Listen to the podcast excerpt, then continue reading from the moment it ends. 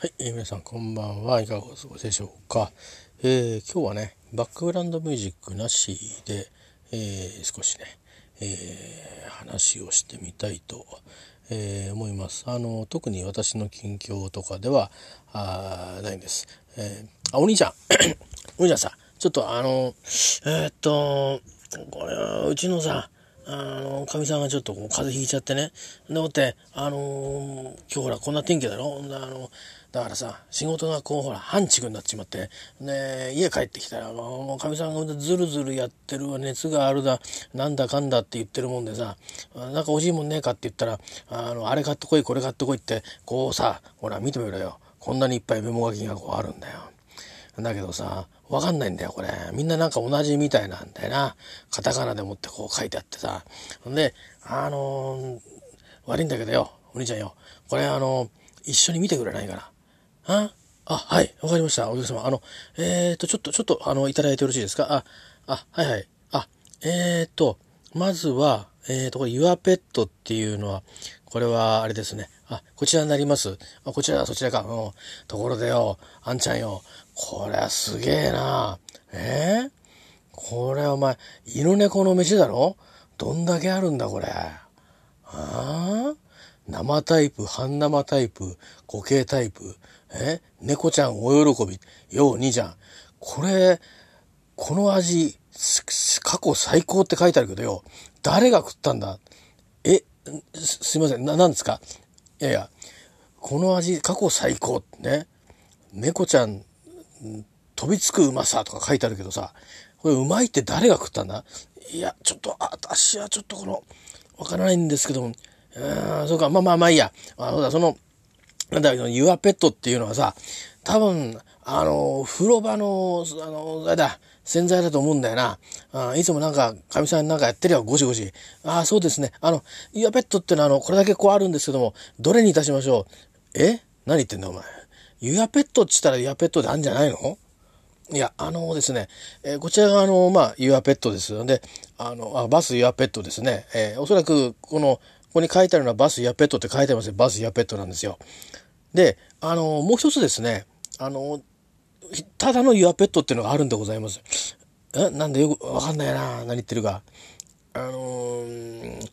俺に分かるように説明してくんないかな。俺はとにかく、あのー表でさ、仕事してる人間でさ、もう最近のあの、なんだか、あのーさ、いろいろ分かんないわけよ。あの、言葉とか、うん、流行りもんも分からんしさ、あのーで、あれだろ？うお兄ちゃんなんかこうやって、ピッピッピッピッってこう指をピッピッってやる機械持って、あの、電話したり、あとあれだろ？う、お前、お姉ちゃんと約束したりしてんだろ、お前。俺なんかこれだよ、ほら、この折り曲げの、これ、なんつうのこれ？あの、何、カラケーっつうのか、いや、ガラケーですかね。あ、そうそう、ガラケーだよ。え？柄入ってないんだよ。真っ黒だよ。お前笑えよ、少し。いやいやいや、そうじゃないんです。あの、この、あの、ユアペット、バスユアペットっていうのは、あの、お風呂向けの、あの、洗剤なんでございます。で、この、あの、バスユアペット、あの、普通のユアペットっていうのは、これはですね、あの、万能なんですね。あの、お風呂場でもいいですし、あの、床を掃除してもいいですし、それからシンクですね。キッチンの周りを掃除してもいいんですよ。ですから、あの、もし迷われるようでしたら、あの、普通のヤペットを買っていかれてもいいのかなと、ちょっとこう、思ったもんですから、ご案内差し上げたんですけども。お兄ちゃんよ。これは、バスヤペットの立場はどうなるんだこれ。はい。何なんですか？あちょそれちょっと、今よく聞こえてなかったんですけど、あの、いやいや、あのよ、バスやペットってのは風呂の洗剤だろ？あそうです。そうでございます。あの、それでよ、兄ちゃん言ったその、脇からウェーって出てきた、ユアペットっていうのはよ、万能だって言うんだよ。何でもできるっていうんだよ。もうこいつ置き換えてみ？ん置き換えてみ？あの例えばお前、中華料理屋のな、店に行って、まあ、いるわな、中華料理食べに行こうと思って、えー行くじゃん。行くとするわな。ね。うん、でもって、中華料理の料理人だと思って、食べてホテルに行くわな。ね。今日はちょっと気を張ってホテル行こうかしらなんて言って、ね。うん。で、あのあ、でもあれね、中華もいいけど、やっぱり鉄板焼きも素敵よね、なんてね、なった時に、うん。そうするとそのお前中華料理のそのコックはさ奥の方でこっち聞いてるわけだろ？あるいはその店員さん来て何食べんのかな？小籠包食べんのかな？ツバメの巣食べんのかな？フカヒレ食べる食べるのかな？いやこのシーズンはですねこの、えーと、上海ガニがまあシーズンでしてなんてなこと言ってる時にやっぱり私あのあのー、ね鉄板焼きにするわなんて言った時にだよお前。な？あのー、うんそういう時にあれだろ？あのすっかりこっちはもうそそういう気分になってる時に「いやいやあのうちは鉄板焼きもできます」みたいな、うん、うちのコックは何でもできるんですみたいな。スーパーコックが登場するんだろ？そしたらお前専門家のその中華料理屋のあ中華料理屋のねごめん中国料理の専門のシェフはお前立場どうなっちゃうんだよ？急にこう鉄板こうやってベーってやり出して、カンカンカンカンカンなんか言って、お前、え、あの、どうぞこちらのお席をおてくださいなんて言って、あの、なあの、中華の料理もこの鉄板の上でやりますんだよなんてね。お前そしたらお前その前、えお前修行してお前40年みたいなお前、やっとこのホテルにたどり着きましたってお前、そのお前、あの、中華のお前、シェフのお前気持ちってないだろお前。で、翻ってみてたらお前、このユアペットのさ、バスイヤペットの立場だよお前。いや、お客様何言っておっしゃってるかよくわからないんですけども、お前、お兄ちゃんわからない？え？うん、まあわかんないならいいや。あのー、とりあえずさ、あのー、あれだ、お前、店長どこ行ってんだ？あ、店長今あの、ちょうど休憩時間でして、あのー、交代でお昼ご飯を、ああ、そうか。じゃあさ、これあの、お兄ちゃんこうしよう。あの、店長戻ってきたら、お兄ちゃんが店長に、バスユアペットとユアペットは、あの、どう違うのかと。ね？だから、バスユアペットの立場はどうなるかってこれ聞こう。あ俺も一緒に手伝ってるから。は、あ、は、は、はあ、はあ。いやいや、立場ですか。あ、まあいいです。わかりました。うん、あの、そうですね。はい。わかりました。あのー、えっ、ー、と、それと、えー、はい。わかりました。なんだろう。あー、兄ちゃんよ。この香りっていうのもすげえな。えー、どんだけあるんだよ、これ。これあれか。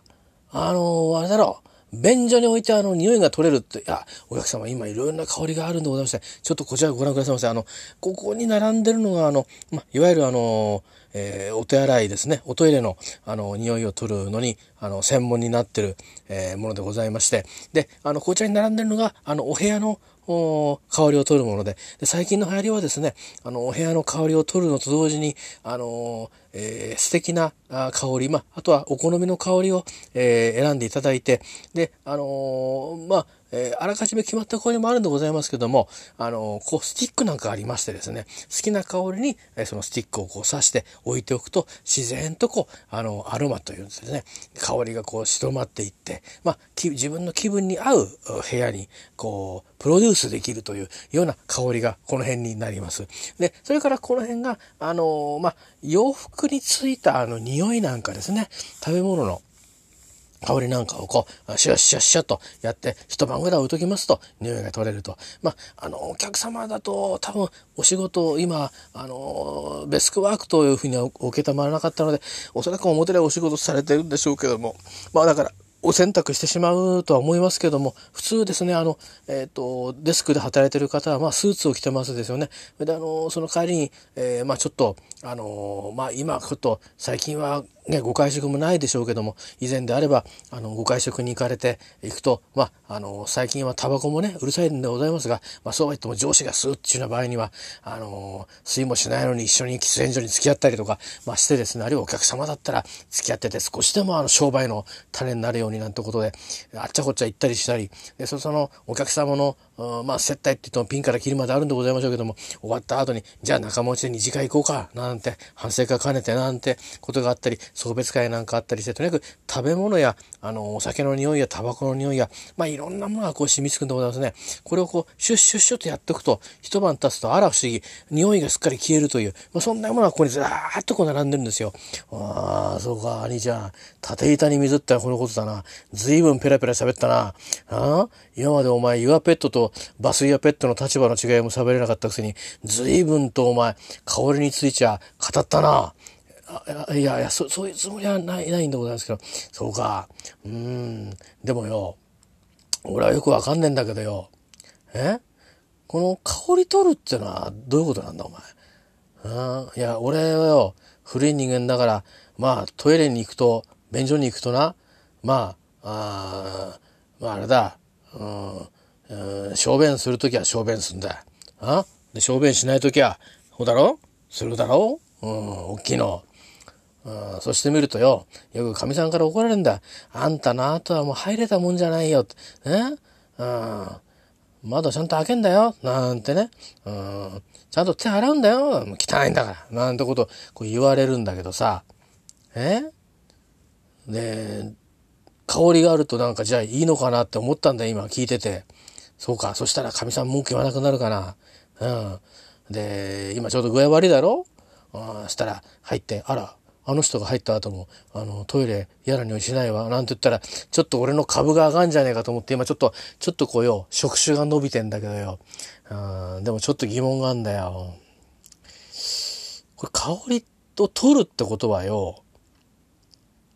ん？取るんだろ？香りを。あ、そうでございます。まあそうするといろんなものの匂いなくなるんじゃねえか？ん？いや、トイレに置いとるときはトイレの匂いなくなるわな。でも、部屋の香りって言って、部屋の匂いなくなるって言うだろ？でも、じゃあ、飯食うときによ、部屋にこう、置いてあると、食べるもののこう焼きそばの匂いがなくなったり、たこ焼きの匂いがなくなったり、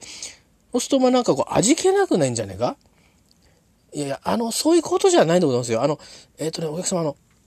匂いというものは、あの、粒子って言って、あの、つぶつぶなんでございまして、あの、普通こう、皿の上に乗っかってる時は、あの、その辺を漂ってるようなもんでございまして、それをこう、ビクー、クーっとこう、ついていくことでですね、あの、非常に、あ、美味しそうだなね、食欲がそられるなっていうようなことになるんですけど、それがまあ、食べてるうちに、まあ、食べて、えー、おしゃべりもまあ、あのー、最近はね、えー、あんまり喋んないなんてことも、あのー、2020年言われておりますけども、普通はまあ、おしゃべりしながら食べることが今まで多かったと思うんでございますけども、そうすると、まあ、その、一回口の中に入れたものがこう、ペッとこう、ね、出ますから、まあ、あの、ニンニクだとか、えー、焼肉だとか、まあ、あとは、場合によったら、あの、えー、魚介類なんかの匂いなんかもあったり、あるいは、あの、発酵食品の匂いなんかもこうあったり、あるいはアルコールですとか、そんなものがこう、わーっとこう、空中にいろんなものがこう、粒子としてこう、わーっと漂うわけでございますね。で、そこに、まあ、普通にこう、通過していくと、その匂いの、その、まあ、いわば粒子が、こう、鼻にこう、パッとこう、入ってくるわけでございますね。そうするとそのままこう嗅ぐわけで、あ、この匂いがするとか、人によっては臭いと、まあこういうことになるわけでございます。で、実はこの匂い消しは何してるかっていうと、その乳歯をパコッと、パコッと包んじゃうんですよ。包んじゃうと、包んでそれが匂いしない無臭な、無臭の、あの、皮みたいなものになってまして、それを、あの、原理で全てが出来上がってるんでございますよ。うん、そうか。なんかお兄ちゃんの話聞いてると、なんかちょっと安心してきたな。そうすると、普通の匂いはなくなるのか。うん。いや、でもね、ちょっと待ってくれよ。これ、ここにさ、あの、今、無臭って言ったけどよ、森の香りってあるだろ？で、さっきお兄ちゃんなんか好きな香りにできるって言ったよな。うん。バニ、なんとかバニラフレグランスの香りとか、うん？なんかいろいろ書いてあるよ。うん。うん、なんかヨーロッパのなんとかかんとかの香りとか書いてあるな。これ、どうなっちゃうんだ、これ？うん。自分家にいるのに、あれか、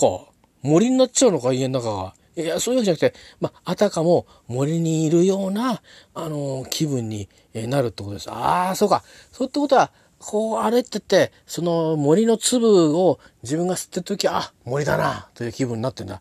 ああ、なるほどな。で、でもそれ、あれだな、そのようには考えてみるとよ、その、こう森の香りがつ、こ、つかんだ、この真ん中のトイレの匂いにもし俺がぶち当たってしまった場合はお前、そりゃお前しんどいだろう。パカッとこう、バーンと、えー、トイレの香りがバーンと顔中に広がって、うわーって言って、で、周りはこう、森の香りが閉じてるってあの、こう、囲んでるから、周りは森の香りしてるんだけど、俺の鼻の周りはトイレの匂いがぐーっとするみたいなことになりゃしないのか。いや、うん、すいません。あの、これも店長が帰ってきたから聞いていいでしょうか？ああ、そうしよう。これはな、大きな問題だよ、これは。うん。なんか知んないけどな、あの、よく行くんだ。俺も、あの、仕事でな、あの、いろんな修理に行くんだけどよ。あまず玄関だ、トイレだ。それから、まあ、人んちの家の中だから、まあ見ねえけどもよ。まあ、いろんなものなんか置いてあるわ。うん。加湿器とかわかるよ。ほら、風の季節にな、あ湿気をこうやって与えて、えー、どうのこうのってのはわかんだけどよ。いろんなこう匂いがこうあって、あのー、昔はな、シュッシュッシュなんて言うんで、あれだったんだけど、最近なんかそうじゃないだろ？こうやって置いてあったりなんかしてな。うん、で、まあ、無臭とか無香料とかって、まあ、俺もたまにテレビのコマーシャル見んだけどよ、うん、車のなんか匂いを取るとか、あね、車の中をカビ出せないとかいろいろ言ってんだけどよ、いまいちよくわかんなくてよ。で、まあ、今日聞いてみたってわけだよ。で、こんな荷物があるからな。ああ、それからこれだよ。ああ、このおむつ。なんだよ、このおむつ。あ、これはですね、あのー、まあ、少子高齢化を反映してと言いますのか、赤ちゃんのおむつじゃないんでございますよ。わかるよ、見れば。だってお前、え？赤ちゃんの子書いてないもの、これ。だって漫画でおじいさんとおばあさんの顔書いてあるもんな。あそれ、それからなんだ、俺。なんかおじいさんとおばあさんじゃないような、俺たちぐらいの人の顔書いてある。あ、あの、そうなんでございます。あの、最近、えっ、ー、と、長い旅なんかされたりしませんか？え、なんだよ。何言ってんだよ。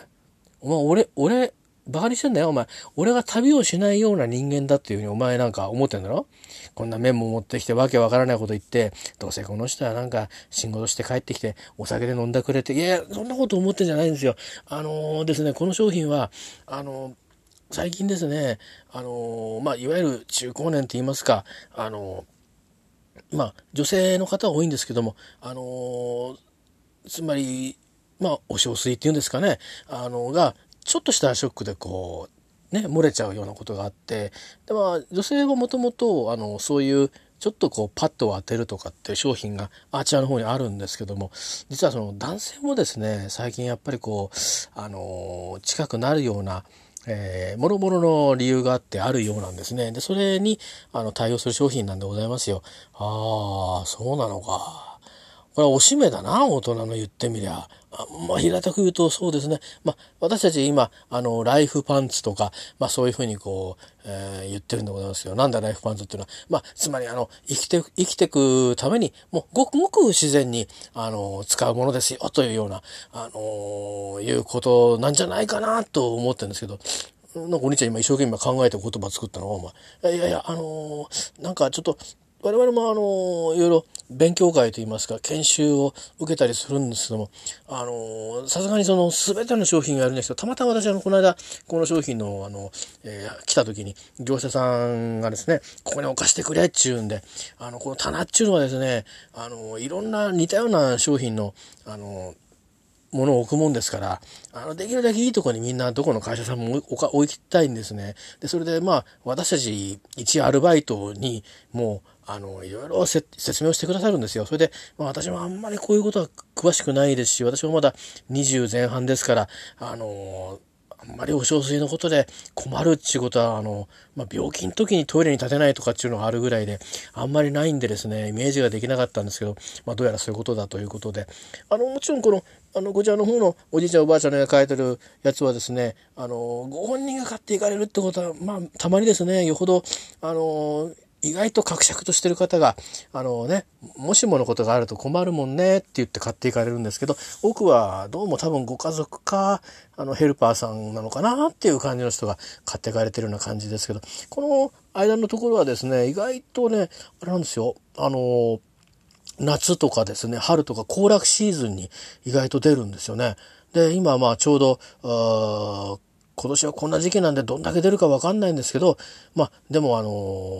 ー、一応ね、あの、出かけるとなれば、あ渋滞なんかがあってなかなかトイレに行けないとか、あまあもちろんあとは、あの、寒暖差が結構ありますでしょ？今年暑くて。でも中の、うん、車も最初は暑いけど、クーラー効いていくと結構冷えて、え寒暖差で急にトイレ行きたくなったりとかね。あの、そういうこともあるんで、一応店長が、あの、入れとこうってことで、まあ、それで入れてあるんですね。ね。あのー、まあ、これあの、そういうような商品なんですけども、お兄ちゃん履いたことあんの？いやいやいや、ないですね、さすがに。おー、な、サイズが S、M、L ってあるけどよ。俺はどっちに当たんだろうな。うん、そうですね。まあ、お客様はだと、まあ、どっちかというと、この、まあ、私が今話した中高年向きの方のサイズなのかなって思うんですけど、これあれか、使い捨てか。いや、まあ、そうですね。一日、もしくは、まあ、途中で、あのー、実際にちょっとこうね、あのー、出ちゃうようなことがあれば、あの、それを、まあ、お持ち帰りいただいてですね、ご自宅で、まあ、捨てるとか、まあ、宿泊先の方とお話ししていただいて、えー、まあ、もしかしたら宿泊先の方がいいよと言ったら引き受けていただくんですけど、基本的には、あの、お持ち帰りいただくというような、いや、でもこれあれだなうん、うちのあの、孫が赤ん坊な、あの、連れてきたりをした時に、こう、交換してるけども、あれ、なんか持って帰ってるよ。まあ、もちろんよ、あの、そういう病院か、あなんか赤かん坊の病院に行くと、あのー、おむつをな、なんかこうやって、キュッとやるって、ほとんど触れないでピュッとこう、捨ててくれるような機械があるらしいんだよな。うん、だから、そういうのがあって、まあ、うちにはうちで置いとけっつって、あほんで、かみさんが、あの、何曜日かに捨ててるけどよ、俺たちの、あれは、かさばるよな、これ。で、しかも、年上の人のはまたかさばるよな、これ、どう考えてもな。うん、なんかの、コントで見たみたいな、あれだもんな。これ、あれか、中はこれ、どうなってんだあの、まあ、いわゆる、いわゆるゴワゴワっとしたような、いや、中には結構昔に比べれば、あの、スッとしてるらしいんですよ。私も知らないんですけどね。あの、割とこう、まあ、要はパンツ履くような感覚で履いちゃうようなものらしいんですけど、ほう、そうなんだ。いや、でもお前、でもどうだよ、お前。できるか？お前、これ、履いててよ。車の中でとか、街歩いてて、ちょっと漏れちゃったとか、だったらまあいいよ。うん、それ俺もあるよ。うん、下着履いててよ。あ、いけねえっていう、そういうのあるけどさ、あの、あ、もうどこも行けないっちゅうような時によ、あもう2時間この先パーキングエリアがないなんていう時に、えー、もうしてしまえっていう時に、ジヨーってするのはなかなか辛いな、こりゃ。あよく俺売ってんじゃないか。あの、こんななんか、あの、袋ピッて破ってよ、こう、なんかこんな猫のトイレみたいななんかのにして、そこにするみたいなのよ。うん、いや、あれがですね、あれがなかなか、お子さんだと、こう、えー、あとは女性、男性いろいろあるんですよね。一応こう形合わせて、まあ女性、男性はやるとやすい、やりやすいかもしれないんですけど、まあつまりその、あれをこうやった後手どうするとか、いろいろこうありますよね。だから、まあもちろん、あのー、まあ、シチュエーションによって、状況によってどっちか選び選べばいいと思うんですけど、まあ、もう比較的今あのそういうことがこう心のなんていうか重荷になっててあの外に出ることを、えー、控えようっていうかもうやめようっていうふうにしちゃってるご夫婦とかがいらっしゃるんですよ。でそういう方たちにあのまだまだ表に行けますよっていうこう背中を押す、うん、そういうあのこれは商品なんですよ。いいじゃん、お前いいこと言ったな、今。背中を押すのか。そうか。このおむつは背中を押してくれる装置かなんか入ってんのかいやいや、そういうわけじゃないんですけど。えー、で、あ、そうだ、兄ちゃん、そうだ。そうなんだよ。これ、これ書いたんだろ？イヤーペット。それから、あとなんか、あれだ。あの、トイレットペーパー買ってくっていうから、あ、それはあの、あちらの方にありますね。後で一緒に見たいと。それから、そうだよ。一番大事なのが残ってたよ。風邪薬だよ。風邪薬。ああ、じゃあ、それはこちらになります。おお、なんかあれだな、おじちゃん。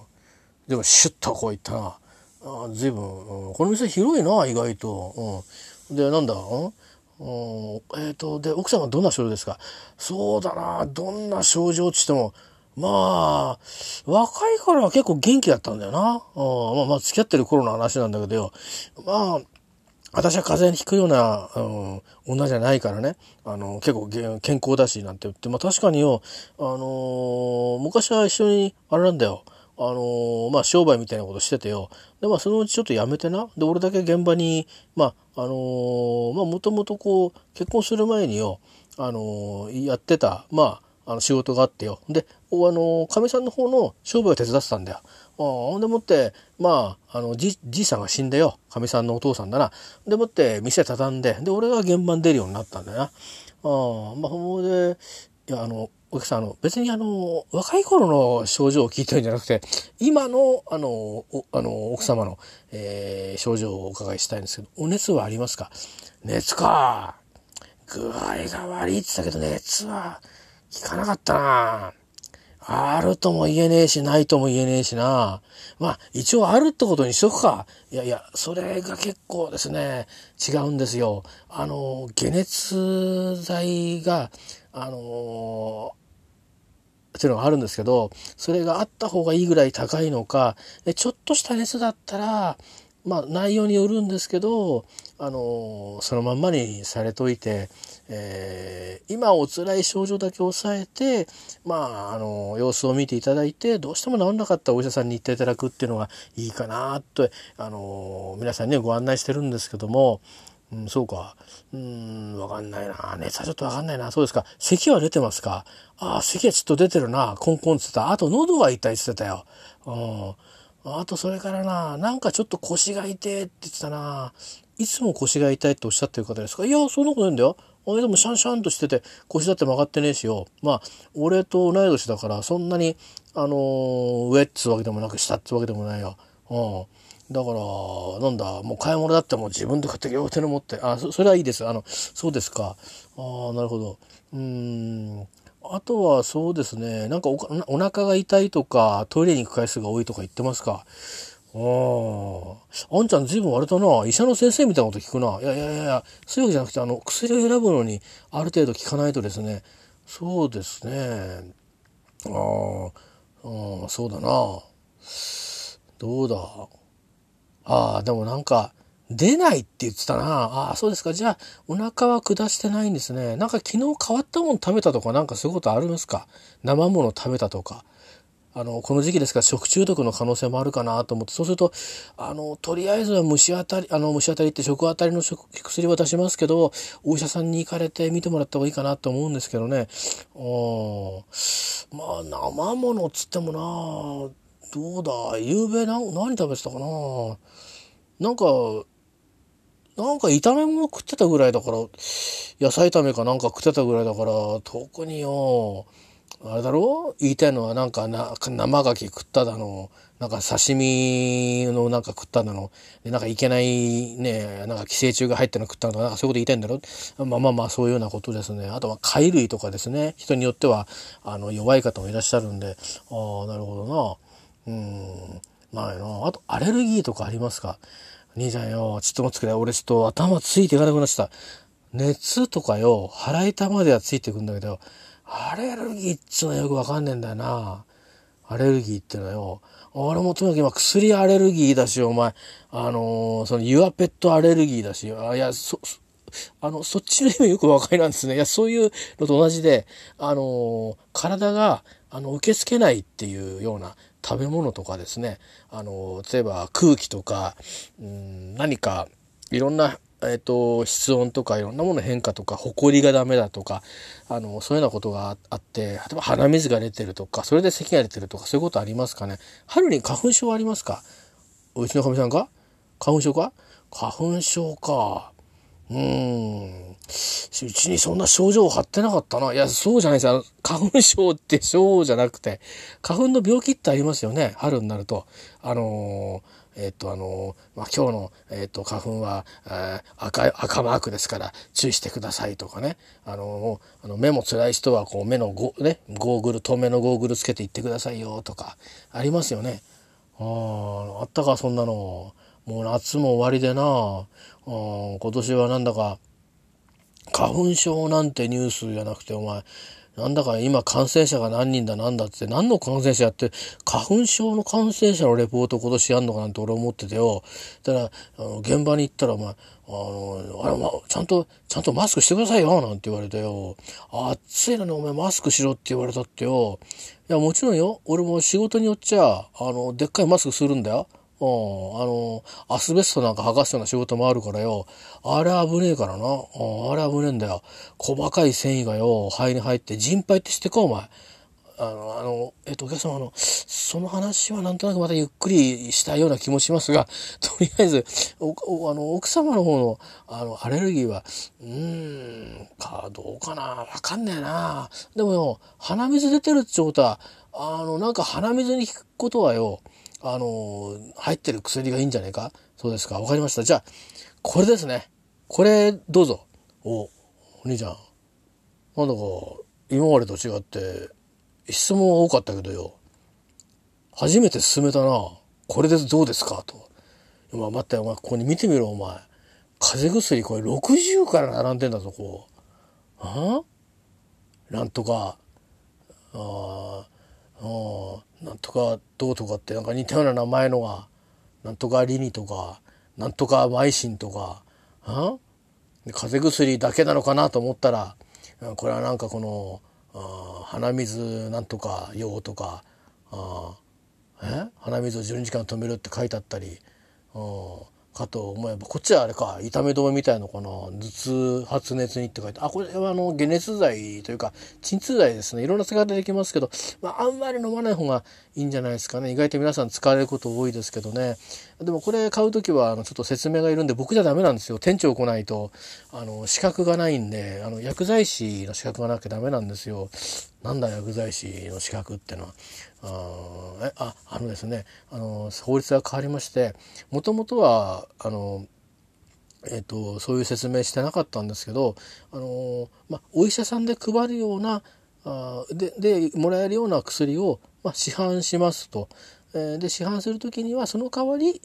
えー、お医者さんには来なくてもいいけど店で買えますよだけど薬剤師から、えー、薬の飲み合わせだとか注意力聞いてくださいねなんていう制度が数年前にできましてその対象の薬なんですねそれはこの辺に並んでますああなるほどなへえー、そうなんだ。なんだか大変だな、いい薬屋もな。ペペットフードは売ってるわ。おむつは、まあおむつはいいけどよ。で、奥の方になんか、いろいろあったな。痩せ薬だとか。あ？これからあとシャンプーとかもさ、シャンプーも、なんだかよ。これから奥に化粧品屋もあったな。お前のとこは一体何屋なんだ？いや、あの、えー、っとですね、最近あの、こういうの、うちみたいなとこドラッグストアって言うんですけど、あの大体こう身につける類のもろもろは扱ってるんでございますよ。で、あの、奥の方にはあの、調剤薬局って言って、あの、お医者さんから出された処方箋の薬をお出しするようなところもあったりしてですね。まあ私はアルバイトなんで、この売り場だけを任されて、あの、届いた品物出したりとかしてるだけなんで、あんまり細かいことはわかんないんですけど、そうか、あとりあえず分かった。じゃあ、薬はよ、それでいいよ。分かった、それくれよ。でさ、とりあえず、ユアペットの、あれだな、あの、バスユアペットの立場の話とよ、うん、うんそれから、なんだ、その森の香りの問題な。これはちょっと店長に聞いてもらわなきゃいけないな。ああ、悪かったら。ごめんごめん。うん。あ今度、あの、じゃあの、食事行ってこいなよ。うん。ちょっとね、混んでた定食屋。うん、今日は。なんだろうね、どうしたんだろうね。もうみんなほとんど家にいるはずなのにね、えらい混んでたね。今日はなんかあったのかね。ああもう GoTo イートとかって始まったのかね。あ、あれまだらしいですよ。あ、そうか。なんだろうな。まあ、いつもさあ、定食食うだけなのに、なんだかえらい並んでてな。でも並ぶのよ。もう大変だな。あ暑いだろ？うこうやって。で、日傘差すわけもいかねえけどよ。まあ1メーターとか2メーターとか間開けて並んでるからさ、進んでんだか進んでんだかわかんなくて。まあ、いずれにしてもよ、時間ないから。うん。あ、行ってきなよ。ああ。あ、じゃあ、店長、あのですね、その前にお話聞きたいんですけどね、やっぱり私思うんですけど、あのー、やっぱこう、バスユアペットの気持ちですよね。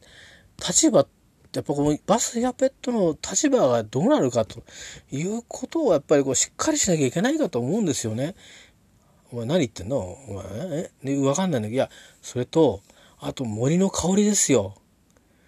森の香りってこう言ってますけどね。実際に森に行くわけじゃないんですよね。で、森の香りの中にいる時はいいですけど、捕まえた香りの中入っちゃったら、森の香りは吹っ飛んじゃって、元の便所の香りになったり、ね、焼肉屋ね、あの、ニンニクの香りになっちゃったりして、おそしたらどうするんだっていう話ですよ。ああ、ちょっとまた、あの、君なんか悪いもん、ゆうべよく寝た？いやいや、いや、そうじゃなくて、うん、うん、ああ、ああ、うん。だ、なそのさ、バカなこと言ってないでさ、うん、ちょっとちゃんと仕事しもとき困るよ。うん、まあ、それでまず、まず休憩に行って、午後は午後でさ、品物を届くし、うん、それから、あの、新しい人来るんだ。だからちょっと教えてほしいこともあるから、うん、ちょっと待て。店長。あんた店長か？うん、何ですか？私店長ですよ。うん。今バカだっつったな。その質問言ったの俺だ。あ、あ、え、お客様ですかそうだよ。お客様だよ。薬買いに来たんだよ。そしたらよ、お前んところはよ、えキャットフードは、あ美味しいキャットフードって書いてあるけど、お前、誰が食ったんだっつったら、お兄ちゃんはわかりませんって言うしよ。で、まあ、それはそれとしていいよ。うん、だけど、俺はかみさんにな、かみさん今病気みたいな感じでよ、家に寝込んでんだよ。で俺たまたま今日よ半畜でもってよ仕事から帰ってきたらちょっと悪いけどあの薬屋さんに行ってこれとこれ買ってきてくれないか頼まれて紙に書いて持ってきたんだよ。そしたらいろんなもん目に入るじゃねえかよ。だからいろいろ聞いてたんだ。であでまあその洗剤風呂物洗剤が欲しいって言うんで、えー、バスユアペットって書いてあるからよそれどこだっつったらここだって聞いたんだよ。そしたらあのこれはバスユアペットですけどもこちらなるユアペットっていかがですか？これ何でも使えますよって言われたから、ちょっと待ってくれと。じゃあバスエアペットの立場はどうなるんだって俺は聞いたんだよ。うん。ほんとな、香りがこう脇見たらよ、今日別に俺買う、この香りの、買うのは買い物リストに書いてないんだよ。だけどよ、いっぱいあるだろ？森の香りとか、石鹸の香りとか、ん？いろいろあるじゃねえか。なんだったら香りがないっつうものまであんだよ。うん、よくわかんないだろ、それ。家の中の香りどう違うんだかよくわかんないだろで、いろいろ聞いたんだよ。そしたら、そのなんか香りっちゅうものを包み込んでたよ。で、あの、自分たちの鼻の中に入ってもわからないようにするっていう。で、なんなら入った時に森の香りがするように、森の中にいるっていう気分になる。そういう、あの、やつだってわけだよ。だから俺聞いたんだよ。森のあの、香りの部分で鼻が感じてる時とか、物物の香りのところをバーッと浴びてる時はいいけどよ、俺は便所にいた時とかな、食事してニンニク酒をこう吸った香りがあって、そのニンニク酒とか便所の香りのところにバスッと顔が当たっちゃったら、どうなるんだ一体って言ったんだよ。そしたらお兄ちゃん困っちゃって、すいません、それも店長でいいですか？ってそうなったんだよ。だからバカな質問したの俺だよ。いや、あの、これは大変失礼しました。あの、そのことについてはですね、ちょっと、あの、ここでは何なんで、ちょっと裏の事務所で、うん、いや別にいいよ、裏の事務所じゃなくてもよ。ちょっとちょっと誰かいないんですか？ん？ちょっとすいません、すいません。あの、あ、どういたしましたか？どういたしましたじゃないわよ。さっきから聞いてれば。ん？森の香りの、ね？中に入ったらどうだとかこうだとか。バス、ユアペットの立場はどうだとか、バカみたいな話ばっかりして、さっきから私ここで呼んでるんですよ。誰が一体相手してくれるんだろうと思って。あのお兄さんはずっとあの、あのおじ、あの人にかかりっきりだし、あの人はなんだか知らないけど、風邪薬のこと聞いてるのかなと思えば、ああ、このキャットフードは一体誰がうまいって言ったんだとかわけわかんないこと言ってるし、どうなってんの？あんたの店は。え？あんたも帰ってくるなり、え？あんなお客さんと喧嘩しちゃうし。いや、あのー、それは、あのね、あんたのところも薬屋でしょ？ちょっと考えた方がいいんじゃないの？こんなね、バカなこと言ってる人にね、つける薬ないの？どっかに。いや、それお客様、バカな薬に、えー、バカにつける薬はないんでございます。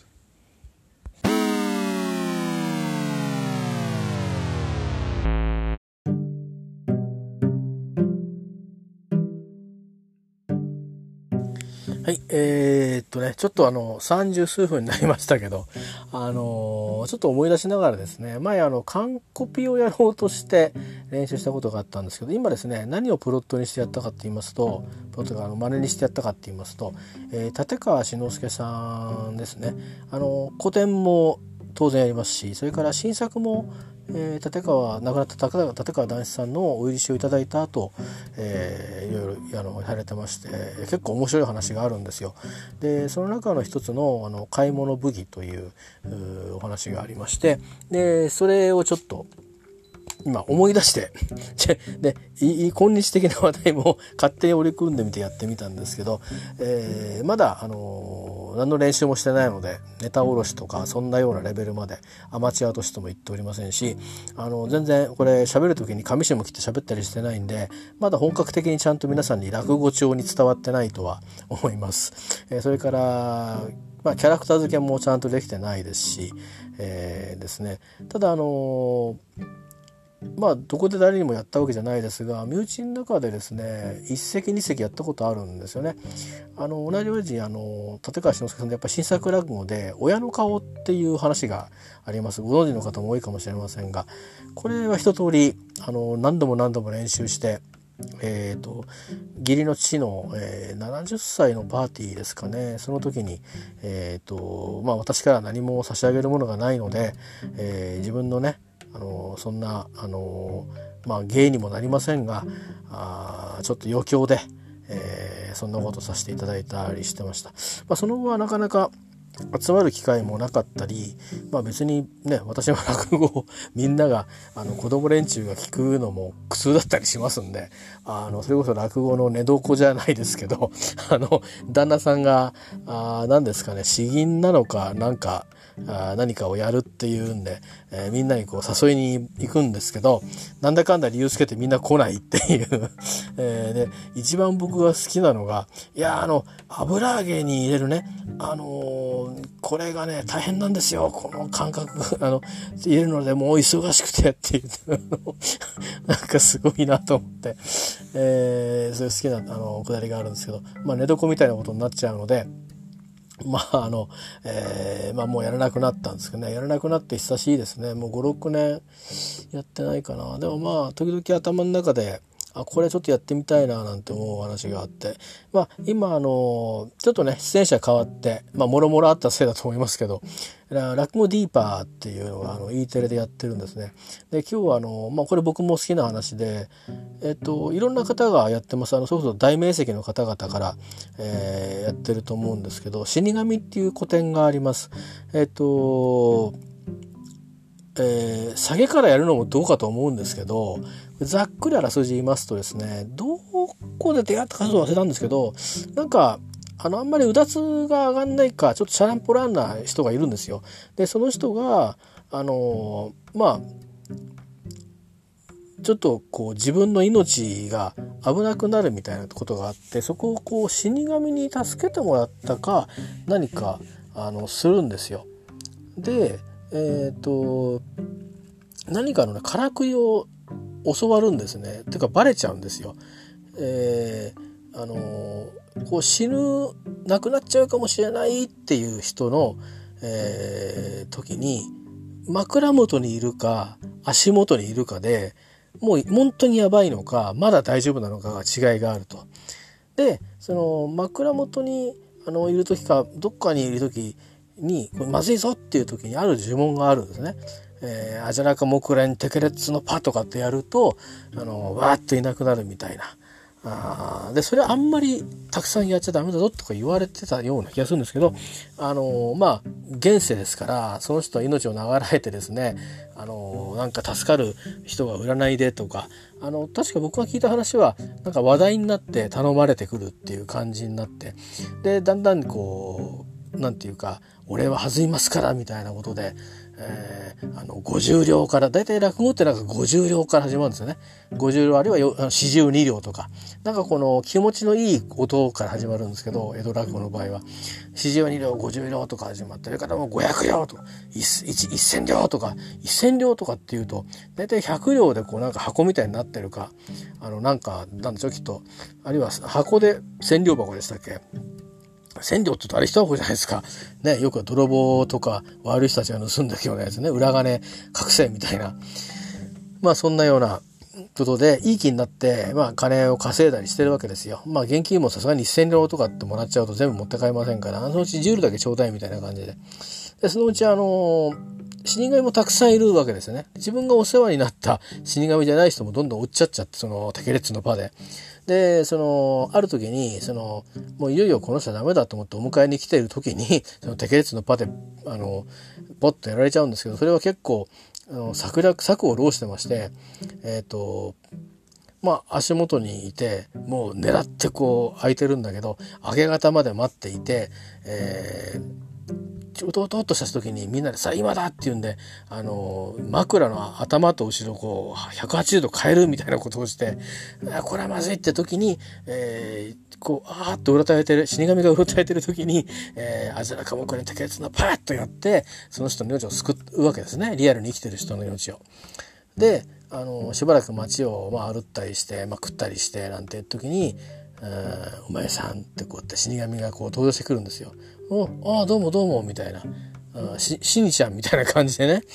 あの、気楽な感じで、誠に無責任な感じでこう、対応するんですよ。お前さん、いろいろやってくれたね。とかっていう、こういう、こういう感じのちょっとお年めの声で。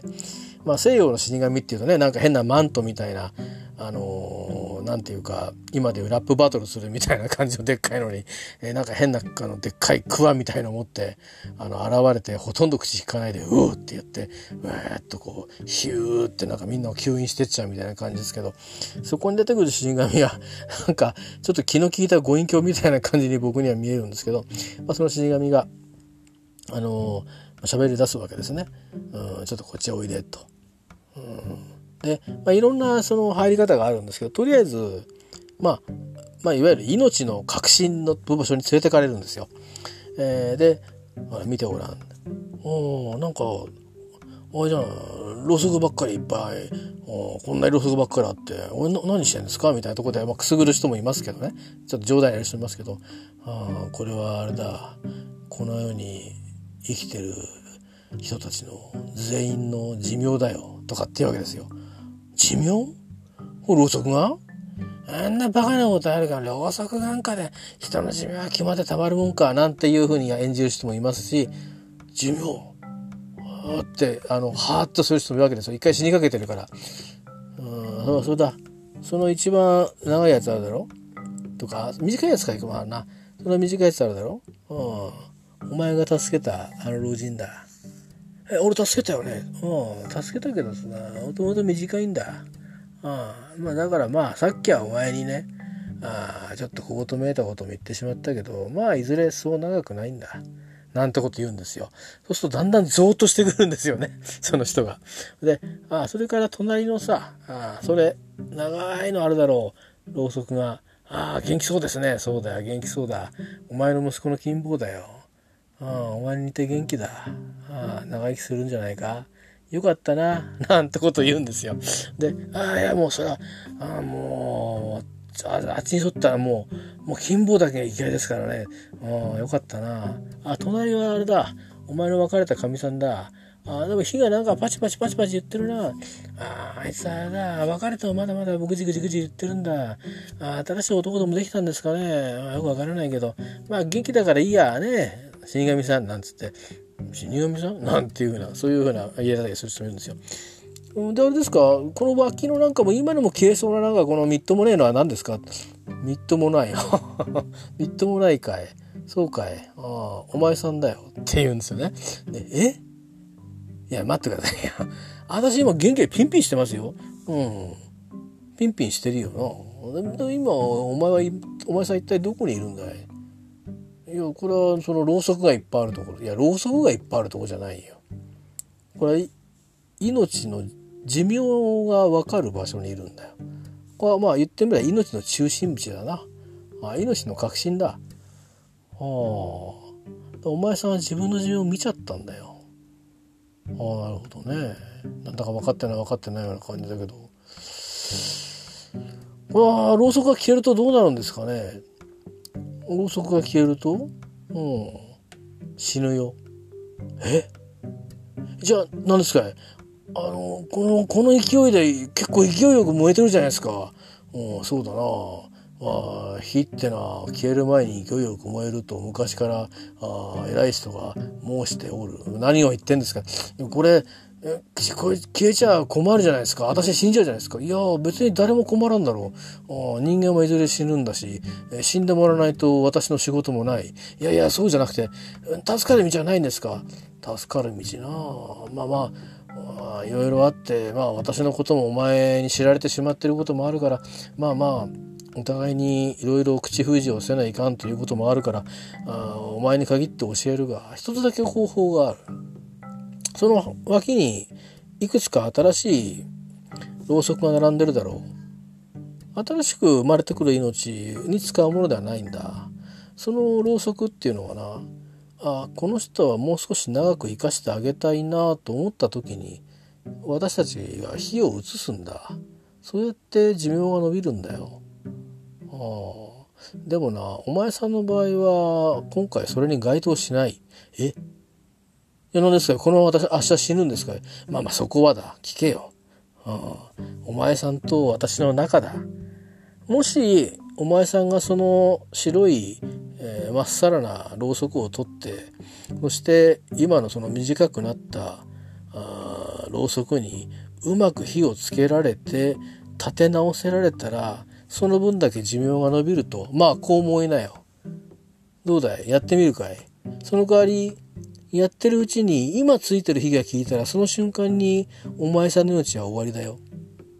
まあ二つに一つだ。まあやるかどうかはお前さんが決めることだ。私はどっちにしたってお前さんをいずれ迎えに行く。何も変わらない。今か、そのろうそくが新しいろうそくが消えるまで。まあ短いか長いかの違いだ。私たちは死ぬことがないから必ずお前さんを迎えに行く。その間お前さんたちがあ日の当たるところであ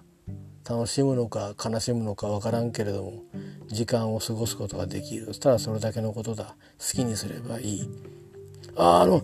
あの私はこれやっていいですか？うんやるならややったらいい。その代わり言っとくが失敗したら後はないからな。分かってるな。一瞬でも消えたらその瞬間にお前の命はなくなる。ああそれから言っとくけどその白いろうそくなポキッと折れることもあるんだだからついた火がポトッと落ちて消えたらそれでもおしまいだからな。まあおしまいだからなと説明するまでもなくお前の命はなくなってしまう。ああ覚悟してかかるがいい。というようなことでその男は一生懸命こうやってこう火をつけようとするんですけどいざ自分の道がかかってるってなるといつも仏壇に火をつけたりとかそういうことをやってたりね職場に行ってなんか火つけたり明かりつけたりするのに散々パラろうそくを扱ってるのにもう手が震えて震えてもうどうにもなんないんですよ。でまずはこの食台みたいなものに立ってる小さくしてもうもう消えそうだっていうのに火を移すんですけどその細長い、えー、ろうそくで、えー、こう火をこう移そうと、えー、っと、えー、っとやってるんだけど、震えて震えて火に行かないんですね。なんだったら自分のこの震えてる、うん、口の鼻息かなんかで、うんうんとかって言って、今燃えてる炎がゆらゆらゆらゆらなんてなっちゃってなんかして、ああ、消えそうだなんて言って、ますます焦りに焦りまくっていくとあいう感じで、死神を見ていて、あなんだ、お前さん随分焦ってるようだね。なんて落ち着いて言われるから余計に焦ってなくて、いや、焦ってないですよ。全然、全然焦ってないです。みたいな感じになってですね。でまあ、結果的につくんですよ。それが。で、ついて、えー、で、あ、あ、ついたついたよしってもう汗だく、油汗が出てるみたいな感じになって、で、こう立てて、で、えー、こっから下げがね、2種類ぐらい、あのー、あります。えっ、ー、と3つぐらいあるかな？僕が聞いた時はさ人によってね詐欺が違ったりするんでもしかしたらその師匠やそのいわゆる三遊亭古今亭、えー、林家立川とかっていういろんなそのまああの系列っていうのかな？あの師匠方のその話の系列によって違うのかもしれないけど、まあ、有名なのがあのー、僕が結構好きなのはそれでも結局死神があああ、着いたな、ふって消しちゃうっていうのが僕は結構好きなんですけど、あと、小三治師匠が、ま、昔テープで聞いたやつだと、これ下げ言ってもね、やっぱ聞く聞くと全然楽しめますから大丈夫ですよ。だから下げ僕言ってるんですから。下げはね、そんなにあの落語の場合、あのね、味わうもので結構、あの、半分以上は。あの、現世に帰ってくるために必要な、あの、丸っていう意味で、入り込んでったのを引き戻すために必要な酒っていう部分とそれからあのあだからそうかそうやって終わりかせなんだっていう味わうっていう作業があってこれどっちかって味わうっていう作業に近いところなんですよね。でしかもほらあの半分あの世の世界に行ってるんで帰ってこなきゃいけないんですよ聞いてる方が。行ったっきりじゃいけないんですよね。あの、アニメーションなんかもあの世の中の話とか、とか怪談話とかでもあのように言ってるけど、まあ、明かりがボーンと明るくなったら帰ってくるじゃないですか。で、落語って明るい中でやってることが多いから、まあ、昔、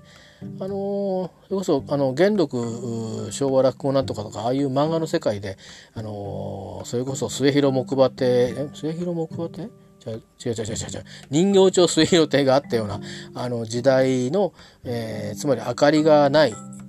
とか電気が通ってないみたいなあのそういうね当然暖房なんか冷房なんかない。そういう時代にいろんなあった小屋の中でやってた落語の世界だと、まあ、夏場になったら階段っつってね弟子たちがこうザザザザザとか音を効果音を立てたり暗くして「ひょー」とかっつってであのアルコールランプに入れてあの火の玉飛ばしたりとかっていう怪談話もあったようなんですけどこれは怪談ではないんですね基本的には。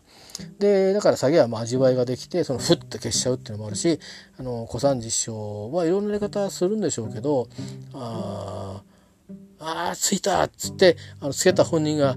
ああ、よかったっつって安心して、エクションっつって消しちゃうとか、まあ、いろんな作業があるんですけど、まあ、死神って話がありまして、で、それを、その落語ディーパーっていう E テレでやってるやつで、えー、見ててね。で、まあ、大好きな話なんですよ。僕の落語の死神っていうのは、なんか人間の本当に業がね、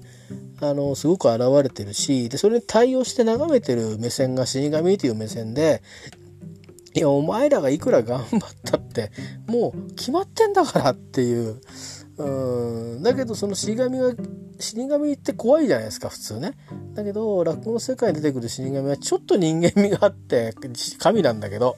死神なんだけどちょっと人間味があってちょっと人間に融通を聞かせてくれてるっていう感じがあってですねなんかちょっと救いがある話ではあるんですよね。でまあそれで思い出してあなんかちょっと落語っぽいことを喋ってみようかなと思ったんですよ。であとたくさん喋れませんけど私好きなのがあの分子もっといのえっ、ー、と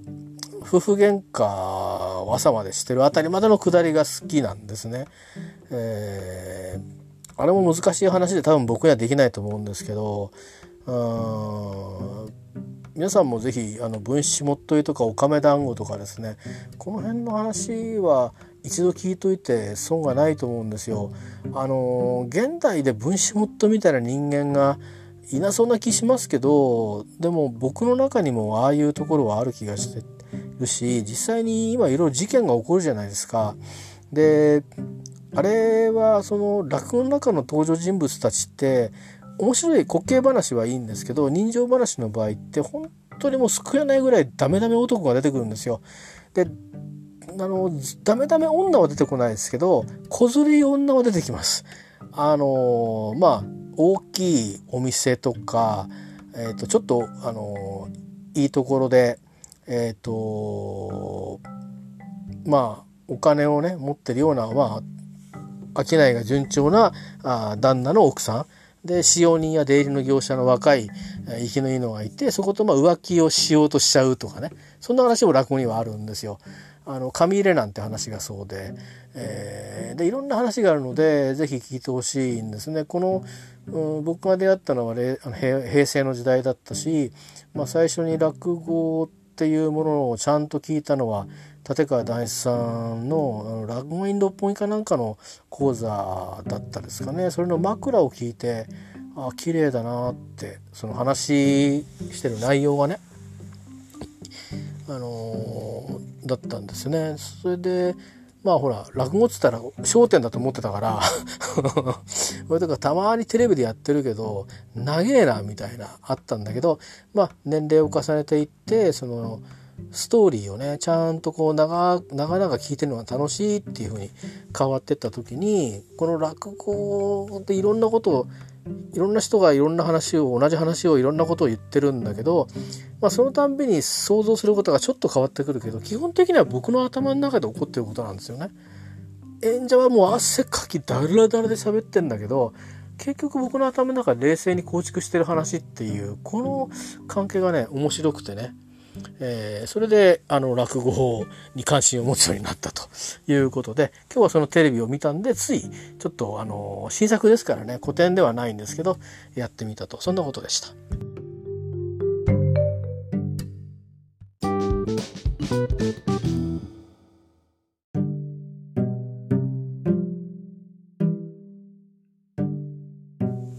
はい、えーとまあそういうことで今日はねあのお話お話じゃなくて自分のあの練習前のあのちゃんと聞く時はもう一回 CD を聞き直して、えー、やらなくちゃなっていうのとあのやっぱり体の動きつけないといけないんであの、まあ微妙にねそのその場面その場面で髪つまりあの右から画面から見て右から左側を見る人が、まあ、立場上の人っていうその場面においてねえー、ことでで逆にあの画面の左から右を見る人右を見る人っていうのはその立場の場面ではあまあ受けに回る方かもしくは身分が下の方っていう感じのことになってるんだそうですよ。でもちろん僕なんかは和服も持ってませんし、まあ、洋服でそれをやるんですけどでもちゃんとそういうふうに上地も切るってことで、あのー、そこにまあリズムも生まれるんですね。えー、でまああのー、まあちょっと僕ももうたくさん聞いてって言ったって多分たくさん400500ってこうもっとかな落語の話ってあるそうですけどその中でまだ100も聞けてないと思うんですね。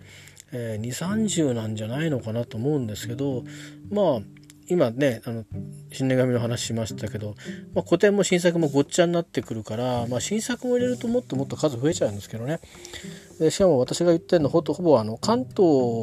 の落語東京の江戸の落語ですね。で江戸の落語の中にはもともと関西でやられていた落語を取り入れて関東江戸いかにも江戸での落語でございますっていうふうにしてやってるものも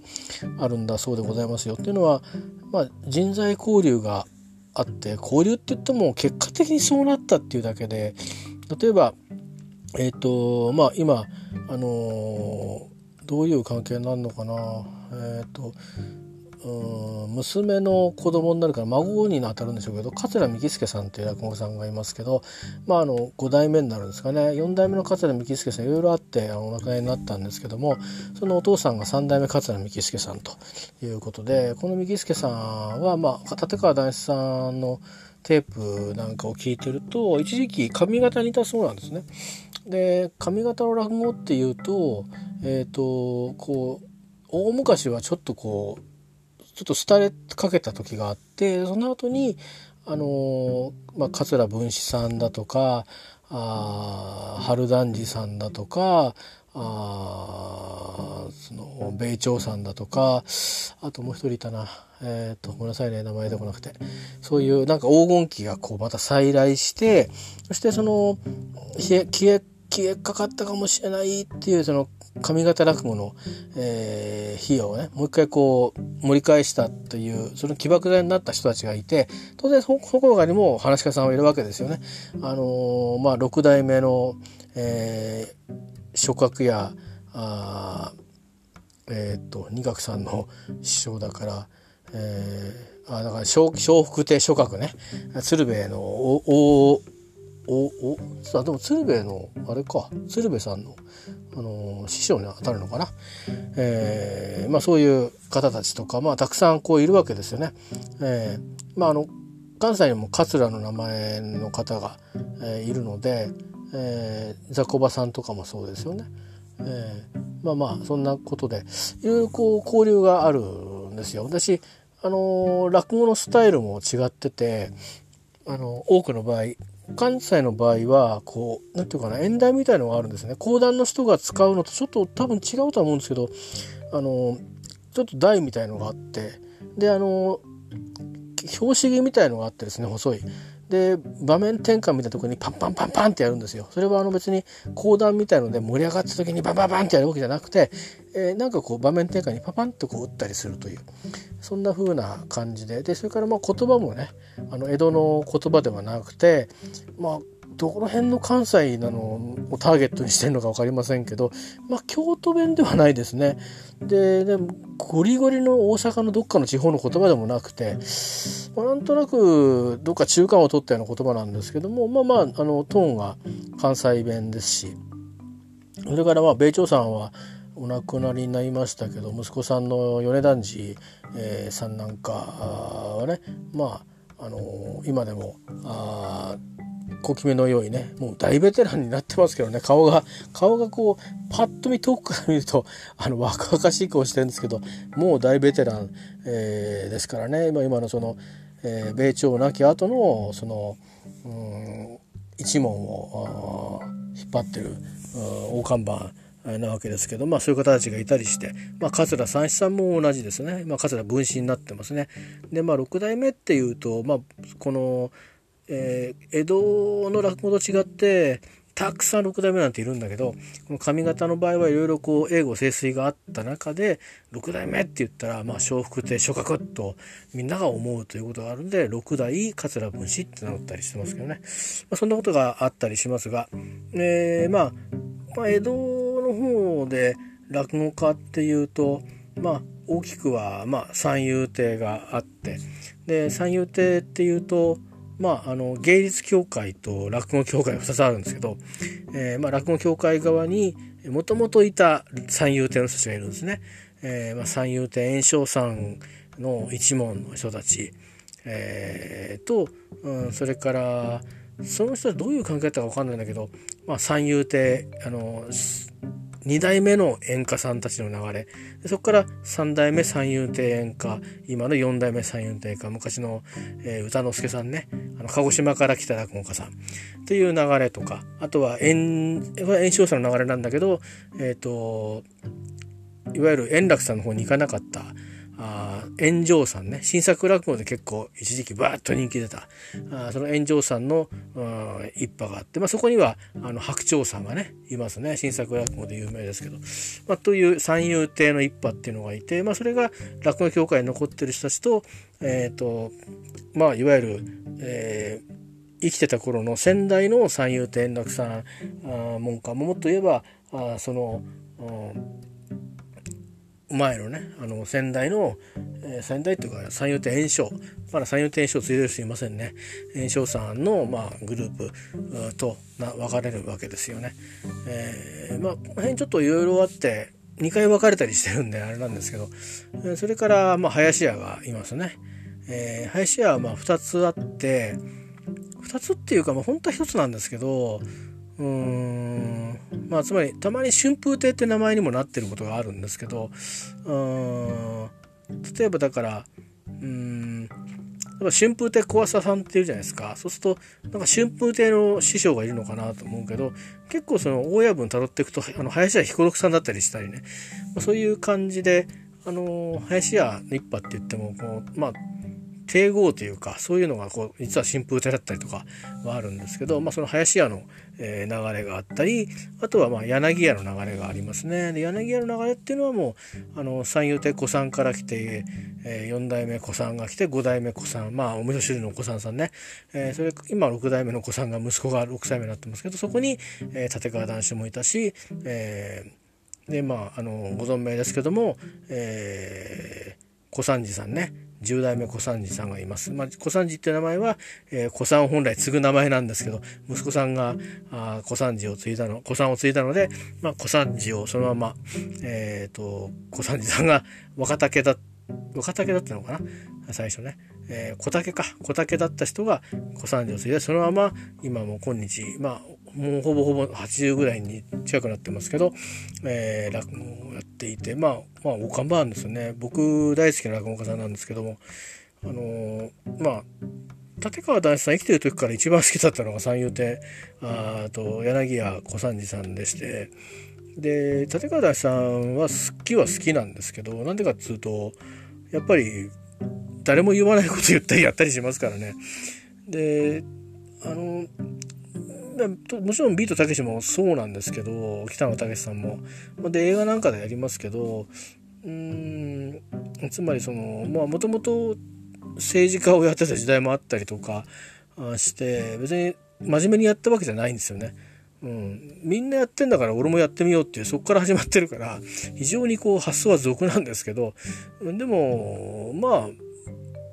何て言うのかな考えなしではないんですよねいろいろ考えてるんですよ。つまりそのまあ落語家っていうか表現する人ってそれが表に出てそれだけで金もらえるだけでまあいろいろ考えてるわけですよね。でまあ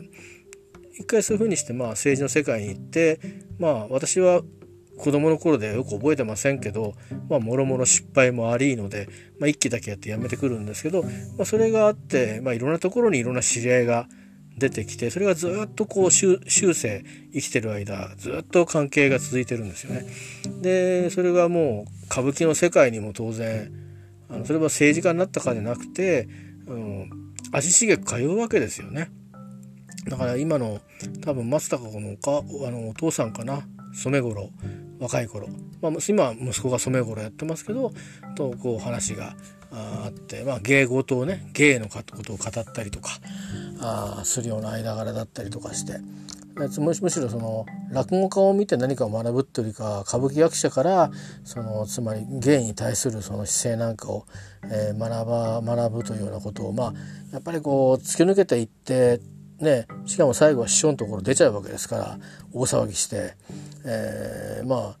自分のところの弟子は NG でなんであいつが真打ちになるんだみたいな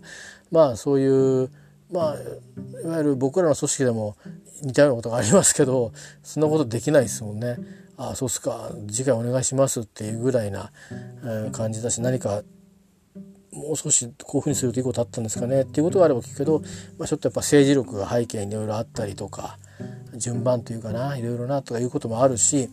でまあそういうようなことがあるんですけどまあ男子さんはそれを良しとしなかったんでしょうねだからあのいやもういられっかこんなところっていうことになってでまあ当時まあ売れっ子ですからねも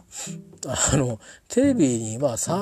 林家三平さんほどでないにしろまあまあそれなりにもう売れっ子ですから別にもう落語協会の看板いらないわけですよ。えー、でまあ出ちゃったと。でいらないけどいらないけどその弟子たちは落語家になりたくて弟子になってるからあの寄席に出れなくなっちゃうというどうやって落語やっていくのっていうことになってまあしかもでその当の男子さん本人も出たはいいけどと。じゃあ俺はどうやって食っていくんだっていう話になりますよね。で考えた時にこいつらは俺の芸をねあの盗んでる。もしくは俺のその弟子であるという名前において職職を得てると。うん、いわゆる俺家元であるということで家元制にして あの上納金を納めさせるというまたすごいことをやるんですよね。えこれいいか悪いかって今となったら笑える話ですけど、まあ、当時は大変だったでしょうね。だって落語界ができないしで客がそんなどんだけ入るかっちゅう時に、えーね、例えば真打ち何万2つ目何万とか全体何万っつって納めろ毎月ってそういうことですよ。もちろんその住む場所はまあ、あの自分でもう住んでる人は別ですけど若手はみんな練馬の今今志らくさんが住んで改装した部分もあって、まあ、残したいとこもあるってますけどその練馬のまあ富士見台あたりですかね中村橋と富士見台のあたりにやったその家でそれも本当は 本当は家族が住むために買った家なんですけど家族が新宿の方から来たくないって言って来なかったっていう、えー、なかなか不思議 な、えー、ことだったりあとはこれお弟子さんが何かの時に何かのビデオで言ってたんですけどあのしばらくうんまあ新宿の方に行ってたんですよねその後は根津の方に移ったのかな。うん、で根津はどこの辺りかって僕も家も知ってますけどあのそれはまあしあの仙台にいた頃によく父から聞いてたんで「まあここ男子の家だよ」とかっつって一回せんべい屋なんですけどね、うん。まあ、まあ、僕その時はその辺が地元だったんで。まあ、もちろん男子さんの方が先から住んでるから あの大きい顔はできませんけど、えー、男性が男子が住んでるんだと思って一回だけあのすれ違いましたね。あのそのマンションの入り口で。もうだいぶご高齢だったですけどあのこうなんか眼光鋭かったですよやっぱり。うん、あのたまにドキュメンタリーでほら電車でどっか通っていくってあるじゃないですか。あの時にこう語る時ありますよね。あ俺さタクシーとかで行くの嫌なんだよね。だってほらみんなタクシーで移動しないだろ？電車乗るだろ普通。うん。考えてみろお前。何千もすんだタクシー。こっから400円でお前中野まで着いちゃうんだからお前。もう分かんねえんだよな。何千円もかけて乗んなきゃいけねえってことかなんて言ってたんで。もし今生きててですよ。で講座行くっちゅう時に「いや師匠あのこの新型コロナウイルスが」なんて言ってなんとかタクシーに乗り込ませようっていうので弟子は苦労しただろうなってちょっと想像しますけど。まあまあそんなようなことがあってで、まあ、僕はそのまあ小三治さんが一番好きなんだけどそのまあなんか結構男子さんのテープとか男子さんの対談したテープとかなんかその特集した本とかうんまあそれから男子さんの弟子たちですねの講座を見に行ったりとかまあまあそういうことが多くなりましたね。あのー、うん、それはもう孫弟子まで含めて見に行ってますね。はいあのー、でまあやっぱりでその男子さんがこの人の落語が好きだっていうのをまとめたアーカイブした CD があってまああの落語だけではなくてちょっと小唄みたいなのも入ってるのもあるんですけどまあそういう中で、まあ、当然根底新章さんも入ってるし、まあ、新章はこれだなっていうのを選んだりそれから僕なんかそうやって紹介しなかったら分かんなかったけど桂三木松さんとか、ね、そういう人たちとかもとにかくいろいろうん。あのー、まあ多分男子さんがまだ入門前から入門に間もなくそしてまだ落語協会を飛び出る前までのなんかこうエッセンスみたいなものをこうそういうねあのもので、うん、確か「夢の石庭」とかっていうタイトルだったですかね。石庭ってそのその落語をやるその場所のまあオーナーですわ。言ってみれば。だからまあその CD の中で石点になって、まあ、こういうこの人やってもらいたいなっていうことでやるっていう企画でしたね。それからまあいろいろあって、まあ、落立川談志さんのなんか割とこう一気にわっとセットみたいなのは何本か出てるんですけどその中で例えばあの手塚治虫さんと対談してるとかそれから花火師あちゃこさんと対談してるとか結構面白い対談が残ってたりするんですよ。でそんなのを結構聞いたりして、えー、まあ落語にのめてた時期が長か長くありましたね。えー、数年前34年前海外旅行に行くちょっと前ぐらいまでは帰ってきた年も行ったかなそれはまあ小三治さんはたまに見に行ってるしあとはあのダンシュンさんなんかも当たれば行ってましたね。それからダンシュンさんの唯一のお弟子さんのね小春さんっていう女性の話し家さんがいるんですけどこの方はね小気味がいいんですよ。えー、小気味が良くて面白くてで本人はあれこれ言ってますけどとっても可愛らしいあの落語家さんですね。あのまあ、落語家さんにジェンダーのことをこう意識させちゃいけないんだろうなとは思うんですけど、うん、あの珍しくあのなんだろう。あのそういう意味のバランスがあのいいですね。もちろんね難しい学校出てんだよね。うん。まあ、他にもあの柳家の方でもねあの、えー、っともうお母さんになっちゃったみたいですけど小道さんとか。いっぱいその、まあ、女流落語家ってたくさんいるんですけど、まあ、あの講談と同じように、まあ、いるんですけどあのまあまあ黒と好みな感じがするけど僕みたいな素人みたいな人たちがパッと言ってパッと聞いてあ感じいいなって思う人っていう人もかなり増えてきてますけどまあそうですね男子さんの僕お弟子さんはあのいいなと思いますね。まあ、かえってあの結構みんな固定ファンがついてるからあの跳ねてあの話していこうかなとかって思ってももうあの固定のファンの方とまあいろいろこう喋りしてるんでまあまあいいかまた来るかぐらいな感じなんですけどもうハキハキと喋ってますから、えー、でなんだろうそうあのねあの人によってさまざまなこと言うんですよつまりお笑いっていうかまあ落語家だからあの例えば自分の顔面白いって言った方が得だみたいなのあるかもしれないですよね。だって私綺麗でしょって言ったら終わっちゃうじゃない。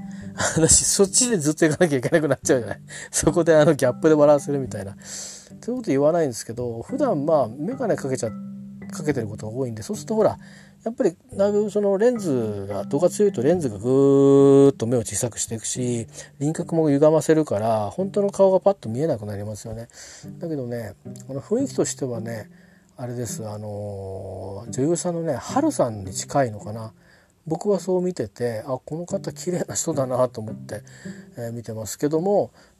ただねあのまだ談春さんの、うん、つまり前座さんだった頃談志さんがあのある時何かの時に気づいたらしいんですよ。で「えっ!」と、ちょっとまだお前、お前男か？っていう、男だったのかって言ってえらく驚いたことが あったらしくて、あ、女だったのかって言ったことがあったらしくて、それもひどい話だよな。なんかそれ本人が言ってましたけどね。お、お前女だったのかって、うんまあ、つまりその女だったら取ら取らなかったぞっていうか、まあまあ、そういう、あの、男子さんがあんまりその女流落語家さんに肯定的じゃなかった時があったみたいなんですよね。そのいわゆる落語調っていうかまあいろんなことがあってそのまあ落語は語の皇帝であるって時代があってイリュージョンだって時代があって晩年は江戸の風が吹くみたいなそういうなんかそのそれぞれその落語を今はこのテーマで俺はやっていきたいと思ってるしお前らもそう思ってほしいなぐらいな。あまあみんなそれぞれはねそれぞれの考えがあってやってますからみんながしたわけじゃないけどそういう感じでその落語の江戸の風が吹くっていうことにはやっぱりその「えー、落語と申しますと」って、まあ、そういうことなんだけどまあ白々しくなるのはすごく嫌いな人なんですよ。だからそれでなかなか女流落語家さんがそこの間合いがうまくこうやってこう発声から調子からこうクワッとこう江戸の町がバッと浮かんでくるかみたいなのはなかなか難しいよねっていう、うん、だから別に他の職業もあるだろうっていうふうには思う人だったみたいですよ当時はね。でもその僕はね小春さんの落語はそんなこと全く思わなかったですね。ね。まああのー、まあお若いですから時々そうだな。うん。まあ、もちろん落語に入っちゃうともうちゃんとその役柄がしか浮かんでこないんですけど、えっとまあ、枕みたいなところ触りでいろいろ喋ってる時にえっとまあなんとなくまあ少女じゃなくて少年が出てくる時はありますよね。あの あのいわゆる男の言葉喋りで喋ってるからまあ少女じゃなくて少年になるんですよね。だけどパッとこう見てるとやっぱりどう見ても女性だし新しい、まあ、ファンがつかめるんじゃないかなと思って僕は思ってますね。えー、ぜひまた何度も行きたいと思ってて一回あの撮ったんですけど行けなくて、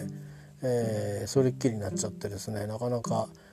あの新宿文化センターなんかでやったりとかもしてるんですよ。いつもは野毛シャーレとかでやってるんですけどあのにぎわい座の地下ですね。他にも今いろんなとこで落語会やってると思うんですけどまあ、よかったら一度運んでみ、てあのうんあの立川あ小春さん。名前まだ変わってないよなきっと。まあなんかあのサイトもあるんでチェックしてみてください、えー、立川談春さんとこにたくさんいたお弟子さんの唯一の生き残り、えー、のはずです。新しい入門者いなければ。えっ、ー、と白木さんのところはたくさんのお弟子さんがいてで真打ちもあのいます。えー、そんな感じですね。あと、えー、立川、まあ、篠介さんか。篠介さんのところはたくさん弟子がいますね。78人いて、まあ、新入ちも、うん、確か1人2人いたと思いますけどね。それからあの英語で落語するっていうなんかねハーバードかなんか行ってで一流商社に働いてて辞めて 落語家になったって人がいるんですよ。えー、僕が見た時はその人は割とひょうひょうとひょうひょうとした日本語の落語をやってましたけど、えー、そんなことをやってる人がいたりとかあ篠介さんのまああの、お弟子さんたちもそれぞれ話させると面白いし一番若いねあの弟子がね面白かったな覚えがありますね。2年ぐらい前に弟子た立川志の輔の弟子だけの会っていうのがあったんですよ。あの館内のうんとなんだっけな館内のねどこのホールだったかなちょっとやったけどうん別に館内ホールじゃないんですよ。うん、なんかねそういうのをやるとこがあって、えー、見に行った記憶がありますけどね、えー、まあまああのー、それもそれで面白かったな。うん、であとえっ、ー、と例えば談笑さんね。えー、学校の先輩でもありますけど先輩って言ってもまあ学部違うからな、うん、でも年代近いんですよ。多分ねあのキャンパスは一緒にいた時期があったはず だし年齢から言って多分あのメイクのあのデーモン小暮を学内で見たんじゃなかろうかと思うんですけどまああの法学部なんであのまあ司法試験受かるつもりで勉強してたっておっしゃってましたから、うん、途中までね。でまあ結局でも司法試験受かんなくて、まあ、塾の学あの先生しながらやっていくうちにやっぱ落語やりたいって言って、まあ、弟子入りしたと、まあ、そんなことらしいんですけども、まあ、ですからあ言ってみれば、まあ、志の輔さんはまあ明治の、えー、落研ですね、まあ、紫根亭市長を 受け継いだ方の一人ですけども。一回サラリーマンやってご家庭もあって29歳で入門してと。で入門してしばらくしてえー、これから寄席出れるかなって時に「あ俺抜けるからよ」って言って 落語協会から男子さんが抜けちゃったというなかなか波乱万丈な人生でおそらく奥さんはどう思ったんだろうと思うんですけどまあ波乱万丈な人なわけですね。それからまあ男春さんはまあね赤目高とかでやってますからまあそれ見てください。それからまあその中でも志らくさんも出てくるから志らくさんはどうしてそうなったかっていうことも大まかには書いてあるんで大体あんなもんだと思うんですけど、まあ、あとは志らくさんは男子さんが亡くなる前後、まあ、たくさんの本書いてますから その中に、えー、全部買って読む必要はないような気もしますけどまあでもまあファンの方は全部買っていただいて、あのファンでない方もなんか何冊か読んでみただいで、あのあこういう人なのかと経歴を見るのも楽しいかもしれません。そんな感じかなとりあえずね。うんまあなんか立川四天王なんて呼ばれてましたけどすっかりもう大御所ですよね。えー、あので立川談笑さんのところはあ割とこうメディアにも、うん、露出がある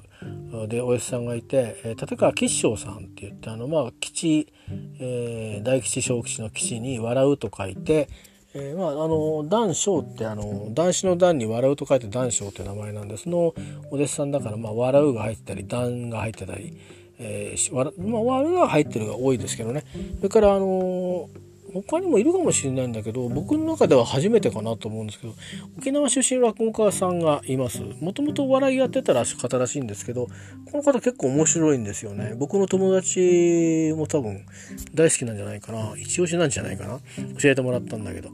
庄司さんって言って、えー、でどう見てもね沖縄の人って思わないの顔見てると。着物着てちょこっと座ってると。えー、あの色が黒くなったあの三遊亭演歌にしか見えないんだけどこのね話が結構面白いんだよね。えー、まあまあそういう感じで談笑さんのところは結構なんか弟子に個性があって面白いかなと思います。なので志くさんのところの、えーと、お弟子さんたちはあの、個性っていうのがねあの、多分飛び抜けて強いんじゃないかなっていう感じがしますね。まあ、全員聞いてはいないんですよ、実は。有名なお弟子さん、実は僕一人聞いてなかったりするんで、ちょっとわかんないんですけど、まあ逆言ったらもう、あの、弟子だらけみたいな 感じ。志くさんとこは弟子多いですね。えー、まあまあ、うん、まあ、どっちかって言えば、うん、一大勢力になってる気がしますけど。まあまあ、今、立川の話をしましたけど、うん、もちろんあの、いや僕が好きな柳家小三治さんの門下も今何人いるんだろうな。12人目までしてたんだけど。あのまだ持っているかもしれませんが、まあ、例えば有名なところではあ立川あまあもちろんあの判事さんとかうんいろいろいっぱいいっぱいいるんですけども、えー、まあ若手も含めてまあまあ若手って言ってもね40超えてたりするんでしょうけど、えー、有名なとこではまあ三座さん。漢字の3を2つ書いて三座さん。えー、面白いですよねいつ聞いてもね。うん、面白い滑稽話するわけじゃないんだけどなんか調子が良いしそれから話に入っていけるしあまあ間合いといいねあの声の質といいあのなんかこうやっぱりまた聞きたいとなる落語家さんですよね。であとまあうんとさっき言った小道さんっていうのは半次さんのお弟子さんなんですよ。えっ、ー、と他にえっ、とね金太夫さんって人がいて、えー、柳家金太夫ってあの猛金利の金に太夫と書いて金太夫って人がいてこの人の話は結構面白くて柳家なんだけどなんかまるで身長差が乗り移ったみたいな 喋りをする、まあ、ネタによってですけどあの、まあ、たまたまあなんだろうなあれお見立てお見立てやったのかなちょっと覚えてないんだけどね。えー、多分新潮さんも結構やってたようなネタを確かやったんですよね。たまたま僕見た時に。でだから余計そう思ったのかもしれないですけど、ま、とかまあたくさん弟子はいて。であのー、まあ飛行機好きでも有名なえっ、ー、と三之助さんっていう方がいて。えっ、ー、と真打ちになっても名前変わってないよな。うん、でまあもうめきめきとあのもう真打ちになって十何年経ちますけど。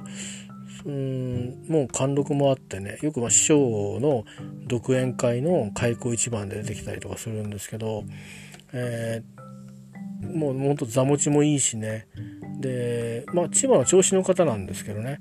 あの、すごくうんあのー、ていうかな。いい感じに、えー、なんだろう時を重ねたんだなと思って。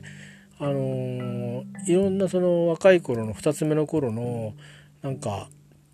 その方の飛行機の本を書いてるので出会ったので、まあそういう意味でなんかそのハガキの会員とかなってたんですけど、それを縁で別にあの日暮里サニーホールに見に行くことも特になく、うなんかそのまんまあの師匠の講座の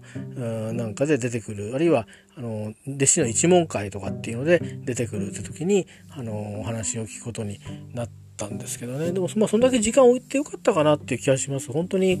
あなんか出会ってこの人の名前知っといてよかったなってあの思うようなあの出会いですね。でまあ落語の話自体はみんな同じような話をこうしてるんですけど人によってちょっとずつねやっぱりあの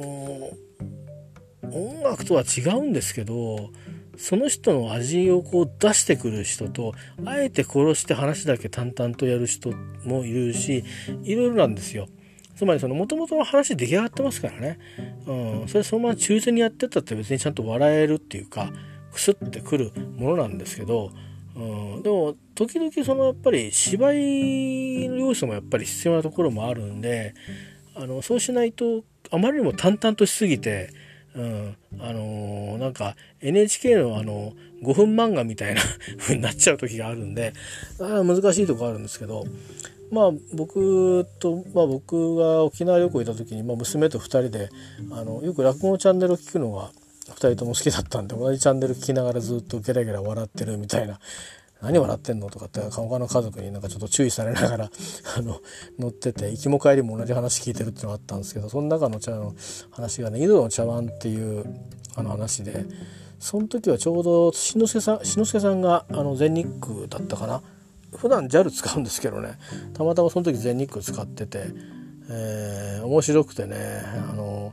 ぜひ立川志の輔さん最近井戸の茶はあんまりやんないんですけどこの間正月一昨年かな。だから2018年かな。あん？2019年か。19年渋谷も銀座モーレと称して銀座のあの能の能楽堂があるんですけどあの地下になるのかな。いろんなものが入ってる中に地下に能楽堂があってでそこまあ普段は能やってるとこなんですけどいろいろちょっとあのいろいろ外すもん外してね下柱とか。でまあ講座用に、うんあのまあ、能のその舞台で講座をやるんですね。でいくつかあの話をやってくれるんですよ。えー、でいくつやったのかな？3つぐらいやったのかな？うん、でその中であのまあ志の輔さんの落語自体は3回ぐらい見てるんですけどなかなかチケットとの大変でね、うん、で母と見て娘と見てで自分一人で見てっていうんで、まあ、その時は自分一人で見たんですけど、まあ、初めて井戸の茶を生で見てああと思って、まあ、もうもうまあええと思って今日聞けんのかみたいな。あのまあ多くの場合はまあ立川談志さんのあのその年末の会はこれ芝浜だよねって決まってる風な雰囲気があってあえて裏切った年があったって聞いてますけど裏切ったっていうか気分じゃねえなって言って、えー、分子モットにしたとかなんとかっていうのがあったらしいですけど、まあ、大体は決まってないんですね。行かないと分かんないです何の話し始めるか。でなんでかっていうと落語家の人たちっていうのはまあもともと大人数のあの寄せだとあの他の前に話した人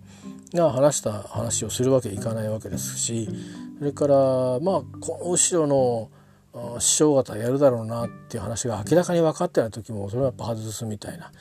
いろいろあるらしいんですよね。で今日何やったかってネタ上に書いていくんでで途中から来た人はパラパラっと見てああじゃあ俺はこれやろうかななんていうふうにしてやると、まあ、そういう風習もあるんでうんまあ、今人が現れてもねあのあの林があってうんトントンとかなんかね太鼓が鳴ってうんチャンチャンチャンテンダンとかってこうね音が鳴って、まあ、現れてきてパシパシパシなんつってこう座って、えー、でまああのー、まあ、座ってってあの、まあ、ご高齢の場合にはちょっとこういろんな後ろに今日ちょっとねあの負担がなくなるようなもの最近は使ってもいいみたいでそんなことしてでこうちょっと軽くなんか飲み物を飲んだりしてあれ必ずしもお茶とは限らないらしいんです今やね、えー、場合によってはネクターが入ってる場合もあるらしいですけども、まあ、そんな風にしてでまあいきなり話に入るっていうような感じよりか最近はまああのまあ枕と称して、えー、割とこう、まあ、おしゃべりから入ることが多いんですけど、えー、ねこんな声になっちゃってねとかって言っていろいろ始まって「どうですか皆さん」とかって急に怒り出したりとかわざとね、えー、そんなことをしてったりうんしていくんですけどその間考えてるんだそうですね。こうお客さんを見てうん、まあ、場所柄とか今日の気候とかそれから最近あったこととか自分の気分とかまあもろもろ考えてさて何喋ろうかなと。でしかも独演会だったりすると、まあ、その日まあ1席2席、えーまあ、2席が多いかもしれないですね。開口一番は他の人が喋ってとして、えー、場合によって3席の場合もありますけど多くは2席ですかねあの長い話2席で終わる場合が多いですけどうんでまあそんな中でうん両方とも決めてないんですよね。なんとなくこれやろうかなと思ってるけどそれ現場でこれ変えようって言ってやめちゃおうこっちにしようっていうこともあるらしいんですよ。っていうことなんで僕らはいつも何の話するのかな今日はと思って行って、まあ、同じ話を聞くこともあるんですよね。えー、あのー、でもそれはそれでその日の話になるんで、えー、っとそこに面白みがあるっていうかあの全く同じ話を同じようにするわけではないんですよ不思議と。まあ、それは多分その日の師匠方の体調というか心持ちみたいなものがあの影響するんだと思うんですけど、まあ、そんなようなあのこともねあのあったり、えー、しますね。はい。あのまあ、僕落語会行くの立川と柳家ぐらいしかないので、まあ、今いろいろ名前出しましたけど三遊亭は行ってないよな多分な。うん、林家も林家もね意外とないんですよ。あのいろんな音源とかで聞いてるんですよ。それからまあ例えば彦一さん好きとかそういうのはあるんですけどうん見に行ってないですね。それからまあ友達から桂幹介さんいいぞって言われてるんですけどうん。まあ足運べてないしあのまあ、特別なあのいろんなイベントを除いてはですねあの、まあ、俗に木戸線って言い方をするらしいんですね。なんかあのこれは隠語なんでしょうか？ちょっと分かんないんですけどあの木にのあの取ってあのなんなんて言うんだ？えっと戸建ての子 それに、えっと、銭で木戸線って言うんですけど木戸線って言ったりチケット代って言ったりしますけどまあどんな大名跡がやっても3,800円なんですよ税抜き。確か。普通だったらまあなんですよ。あのー、世界と比較していいのかどうか分かりませんけどね。柳家小三治っつったらポール・マッカートニー級ですよ言ってみれば、えー、だから10万取ってもおかしくないんですよ。本当に。なんだけど3800円なんですよ。大衆芸能っていうそういうところのなんていうか不分率をみんなが守ってるんでいきなり1万円の公演とかってことにならないですよね。もちろんまあディナーショーみたいなことをやるような人がいるとあ違うんでしょうけどね。今どうなんでしょうね。まああのそんなようなことになっていて。だからこんなにあの、まあ、映画もね1,800円ぐらいであの本当に音響も今良くなってるし本当映画館の音すごすごいですよね迫力がね。僕ら子供の頃の田舎の映画館のあの比べたら一体何なんだろうっていうぐらいに別世界にいるみたいな感じだし椅子は座り心地いいし、ね、設備もいろいろ整ってるし何だったら毛布だってちゃんと綺麗なの貸してくれたり、えー、するしね、うんまあ、とにかくいろんなことが便利ですよね。なんかとにかく、まあそればっかりがいいわけじゃなくて昔の映画館には昔の映画館の思い出があるんですけども。まあまああのいずれにしてもですね、まあ、映画と同じぐらいなまあもしくはそれを匹敵するね生の本物がいるんですから憧れの人たちが。だし、えーと、気にしてなかった人たちが「わこの人面白い」とかっていう発見も込みでね、えー、決してあの師匠方はこの前に出た人のことを特別になんかしくじったりしくじったりっていうのをなんかこけたりとか しなかしない限りはあえてその人の話をしたりはしません。特にだって見ればわかるよねっていうことであくまで自分の話をしますし客席の人にあのコールレスポンス風なことをね別にどうですかって言ってどうですかって答えを全員から求めたりしないですね。近くの人がふんふんって言ってればそうですよねってそうだよね。だからねっていうふうには そういう感じで使うぐらいなんですけどまあね落語会っていうのもなかなか面白いものがあって。であの特に小三治さんが取り扱う人の中で、明治時代あの本当は劇場の支配人だったりホテルの支配人だったりしたのかな。名前芸名なんですけどその人が作ったまあ今で言ったら新作っていうかもしれないんだけど今になってまあ半分古典みたいになってる話があってね例えばえー、っとなんだろうな小言念仏なんかも多分そうじゃねえかな。うん、あとはあの漫画家が作った落語っていうのもあってあの野良黒を書いた、えーと田川水宝さんっていう方がいますいるんですけど僕にとって有名な人なんですけど野良黒アニメでもやってたんですよね実は。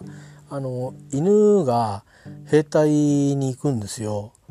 あのつまり日本軍が中国に行ったじゃないですかとか戦争に行ってたっていうのは全部犬になってあのブルドッグのあのなんか上上役がいてみたいな野良黒が二等兵から一等兵なり上等兵なりみたいななんかそういう出世譚みたいな感じになってるんですけど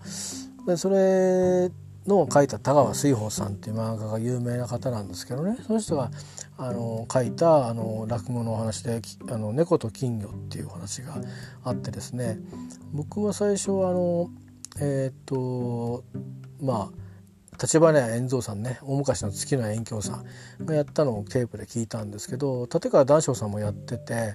でそれも面白くてそれをちょっとこうそれも真似してあの身内で披露させてもらったことがありましたね。えー、あのやっぱりねそれぞれ個性がもう立花屋円蔵さんがなんてもういるだけでその人の個性だけで売り物になるような人じゃないですか。その人がやってるのを真似るっていうのは結構ハードル高かったですね。だから談笑さんの方がどっちかというとオーソドックスなところもあったんで両方聞きながらどっちにしようかななんていうふうにして。でもちろん聞き取りして、まあ、台本にしてからやってみるんだけどなかなかねあのカラオケで歌を覚えるなんちゅう生優しいもんじゃなくてあのもう覚えてないですけどね、うん、私書いたもんもどっか行っちゃったしみたいな。あのそれぐらいな、えー、あれでなかなかね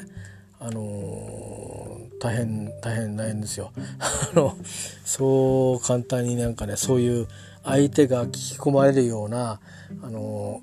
ー、うん、場を仕切るようなところまで、ね、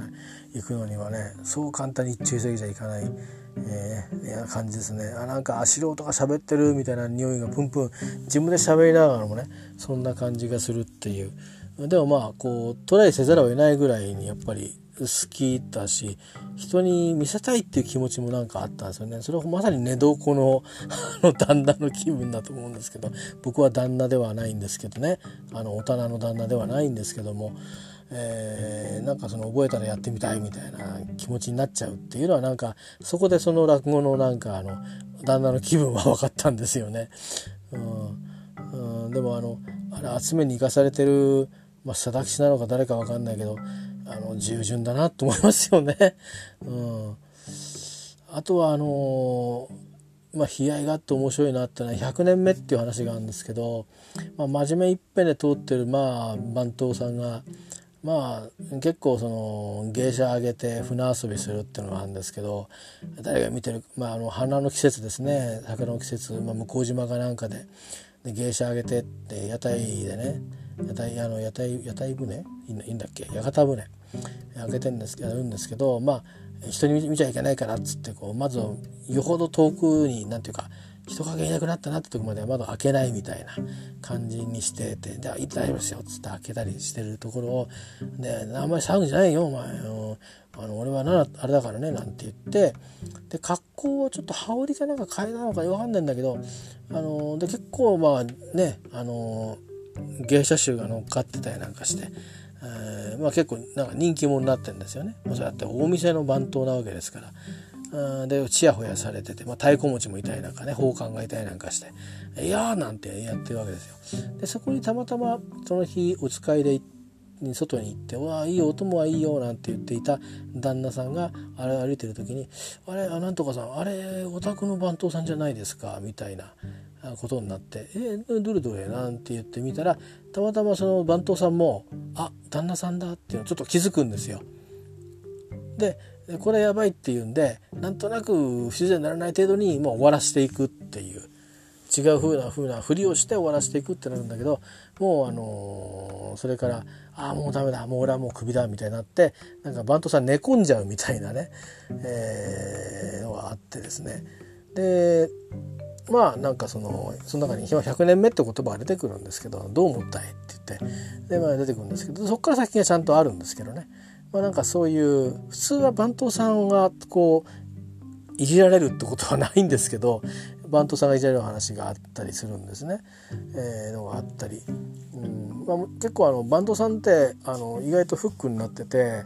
あのー、例えば、まあ、五感さばきなんかもそうですけど意地悪なこと言うのを番頭さん。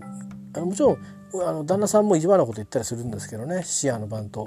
が「シェシェシェ」みたいなことを言ったりとか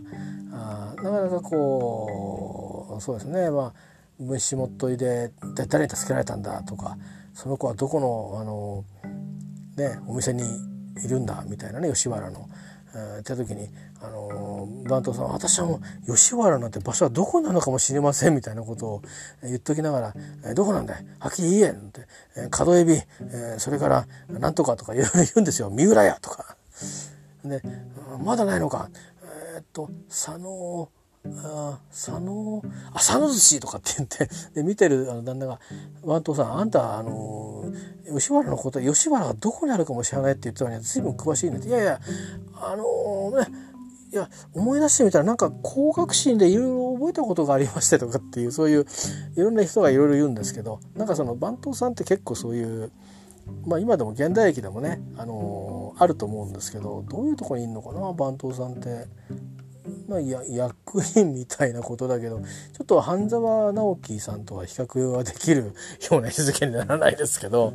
あまあまあなんか社長のお付きの人みたいな感じでちょっとコミカルな人っていうかあのまともなのか抜けてんのか分かんないっていう、えー、感じのね、うん、人だったり、えー、しますよね。たまにあの、えー、まあバンドさん聞いてくれとか言って「はあはあはあ」うんえっていうことはどういうことですか?」なんて全部聞いてあの番頭さんあんたも考えなくちゃダメだよとかって意見されたりとか。ああそうですか。考えなくちゃいけないってことですね。うんそれは難儀だとかってそういうあの演出をされる方もいますけど。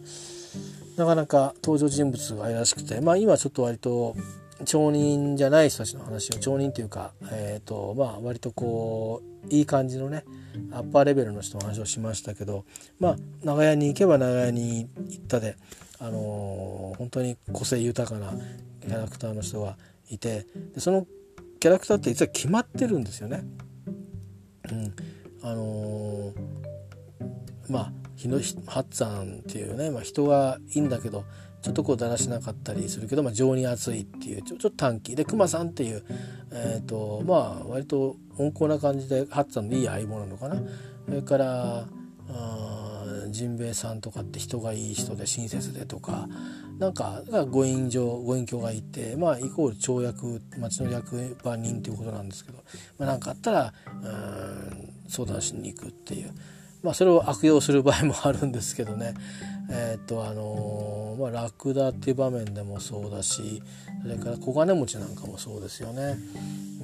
うんあのー、まあ、いろいろありますね。えーまああの落語を進めるつもりは特にあったわけじゃないんですがえっ、とまあお家での暮らしは皆さんはもう外に出られる人かもしれませんけど、あの私は相変わらずお家の人なんですよ。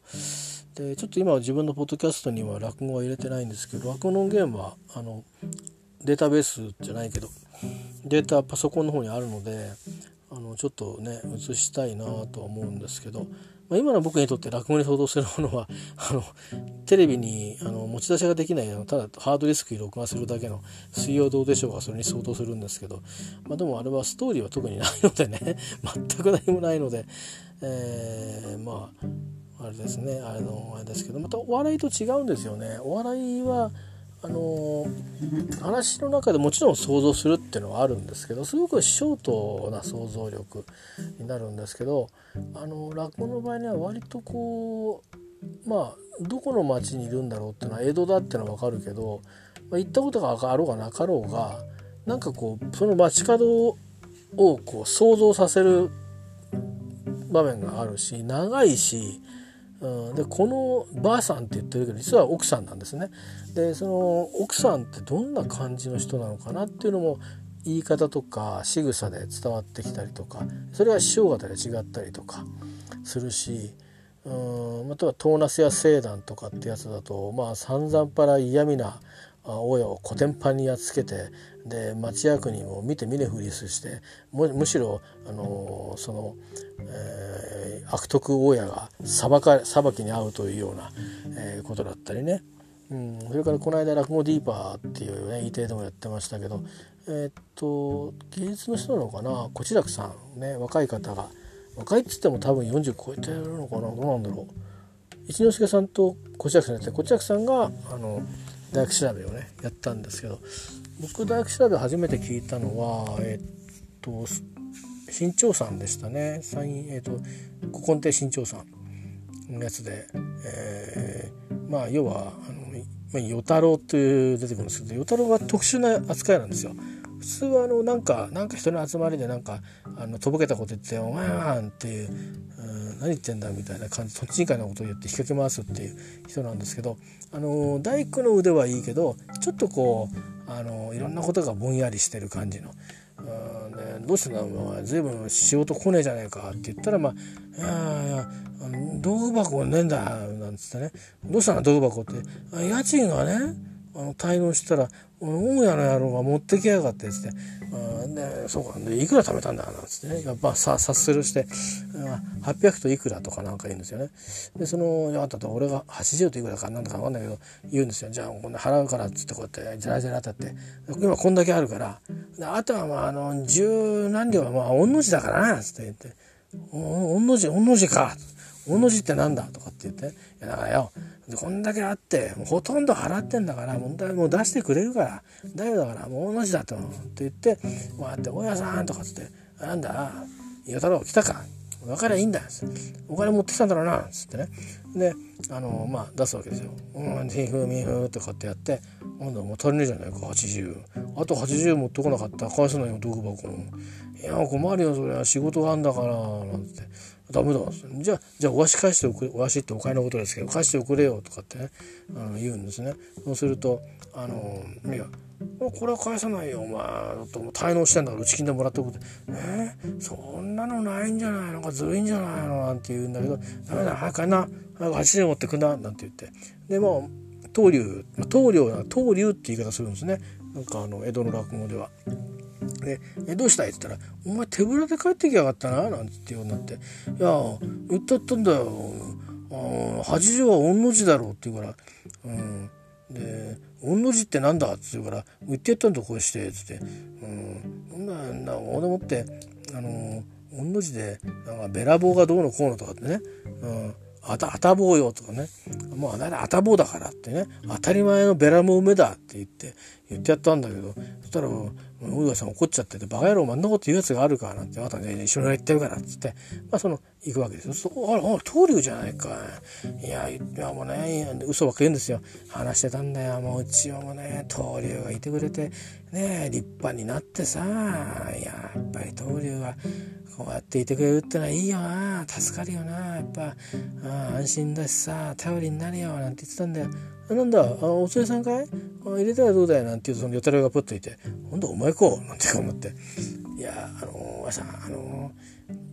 こいつねなんか滞納したってことはあれなんですけどねこう見えて腕はいいんですよ。だから今度ねあのお屋敷のでっかいな星があってまあまあ半年から1年の仕事になるんで是非こいつにもね入ってもんないと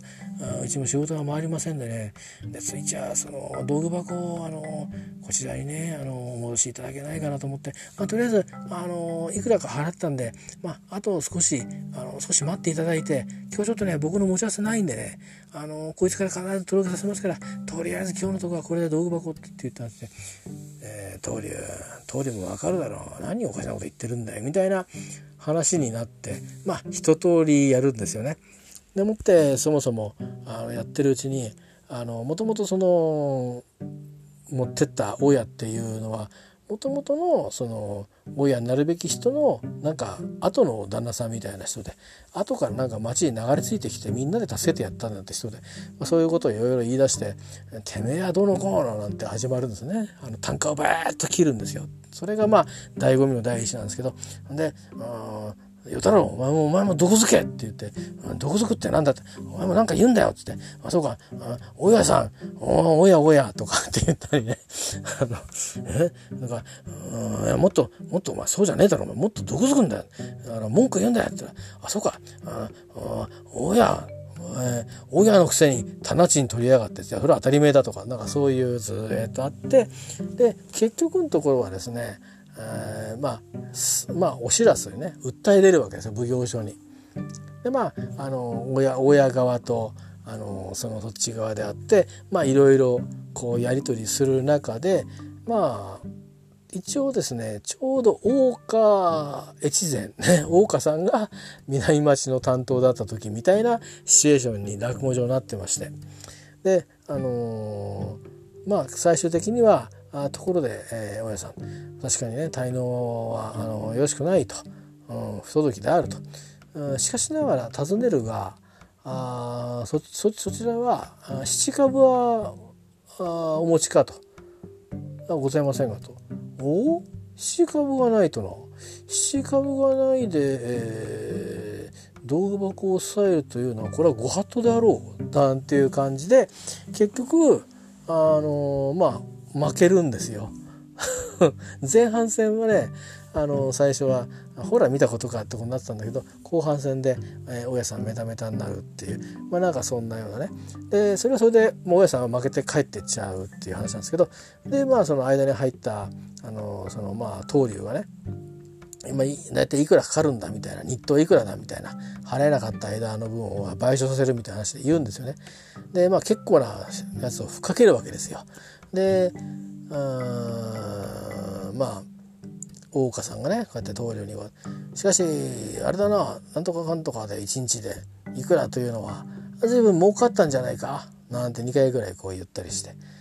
えー、でそれについては特にこうはって言わないであとは調べを五郎次郎なんて、えー、いうことを言ってまあそれが大工調べなんですけど普通にもしかしたら大工が調べられるっていうふうに取るとあれ大工調べられるなんだよなとかって立川大さんがおっしゃってたあの思い出しますけど。えー、とかねあとはシュールなのは2回染め機なんていうのはシュールですね。この間似たようなのやってましたけどね。あのー、すごく大きな大棚のお家で若旦那が吉原の冷やかしに行っちゃって帰ってこないみたいな朝方までで仕事もしないしね、えー、これ困ったと番頭とそしたら2階に吉原作っちゃいましょうって すごい話なんですよ。ね、冷やかしたいだけなんだから吉原作っちゃいましょうって別に女の子とかいないんですよ。建物とか明かりとかを再現するっていうしたっていう話なんですよね話として。で分かったんだもう今日からはねもう吉原行かなくていいんですからもう2階に吉原ありますからって言って「おそうか。そうだな。これいいな。雰囲気あるな」なんですね「おうだよ。この格子でさこういたりなんかして「いいよ元気かい?」なんつってこう手順一人でやって回るっていう。なかなか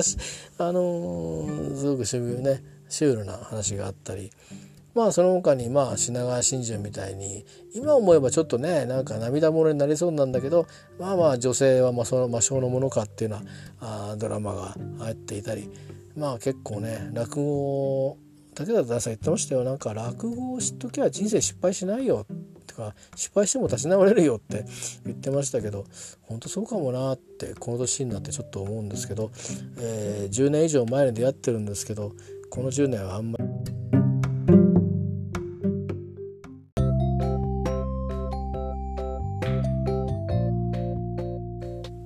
まあね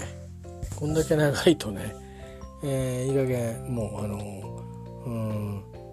もういいよ今日はと ことになりますんで、えー、そろそろ、うん、クロージングしたいと思います。まあねこれはまあ自分のために記録したのもんだね本当にいつも通り。えー、あのもっと短くするとねちょっとずつ、あのー、聞いてもいいかなって人言われてくると思うんで、えー、そんなのも、うん、やってみたいなとはあの思いますけどね。えじゃあまああのいい一日を過ごしましょうでは。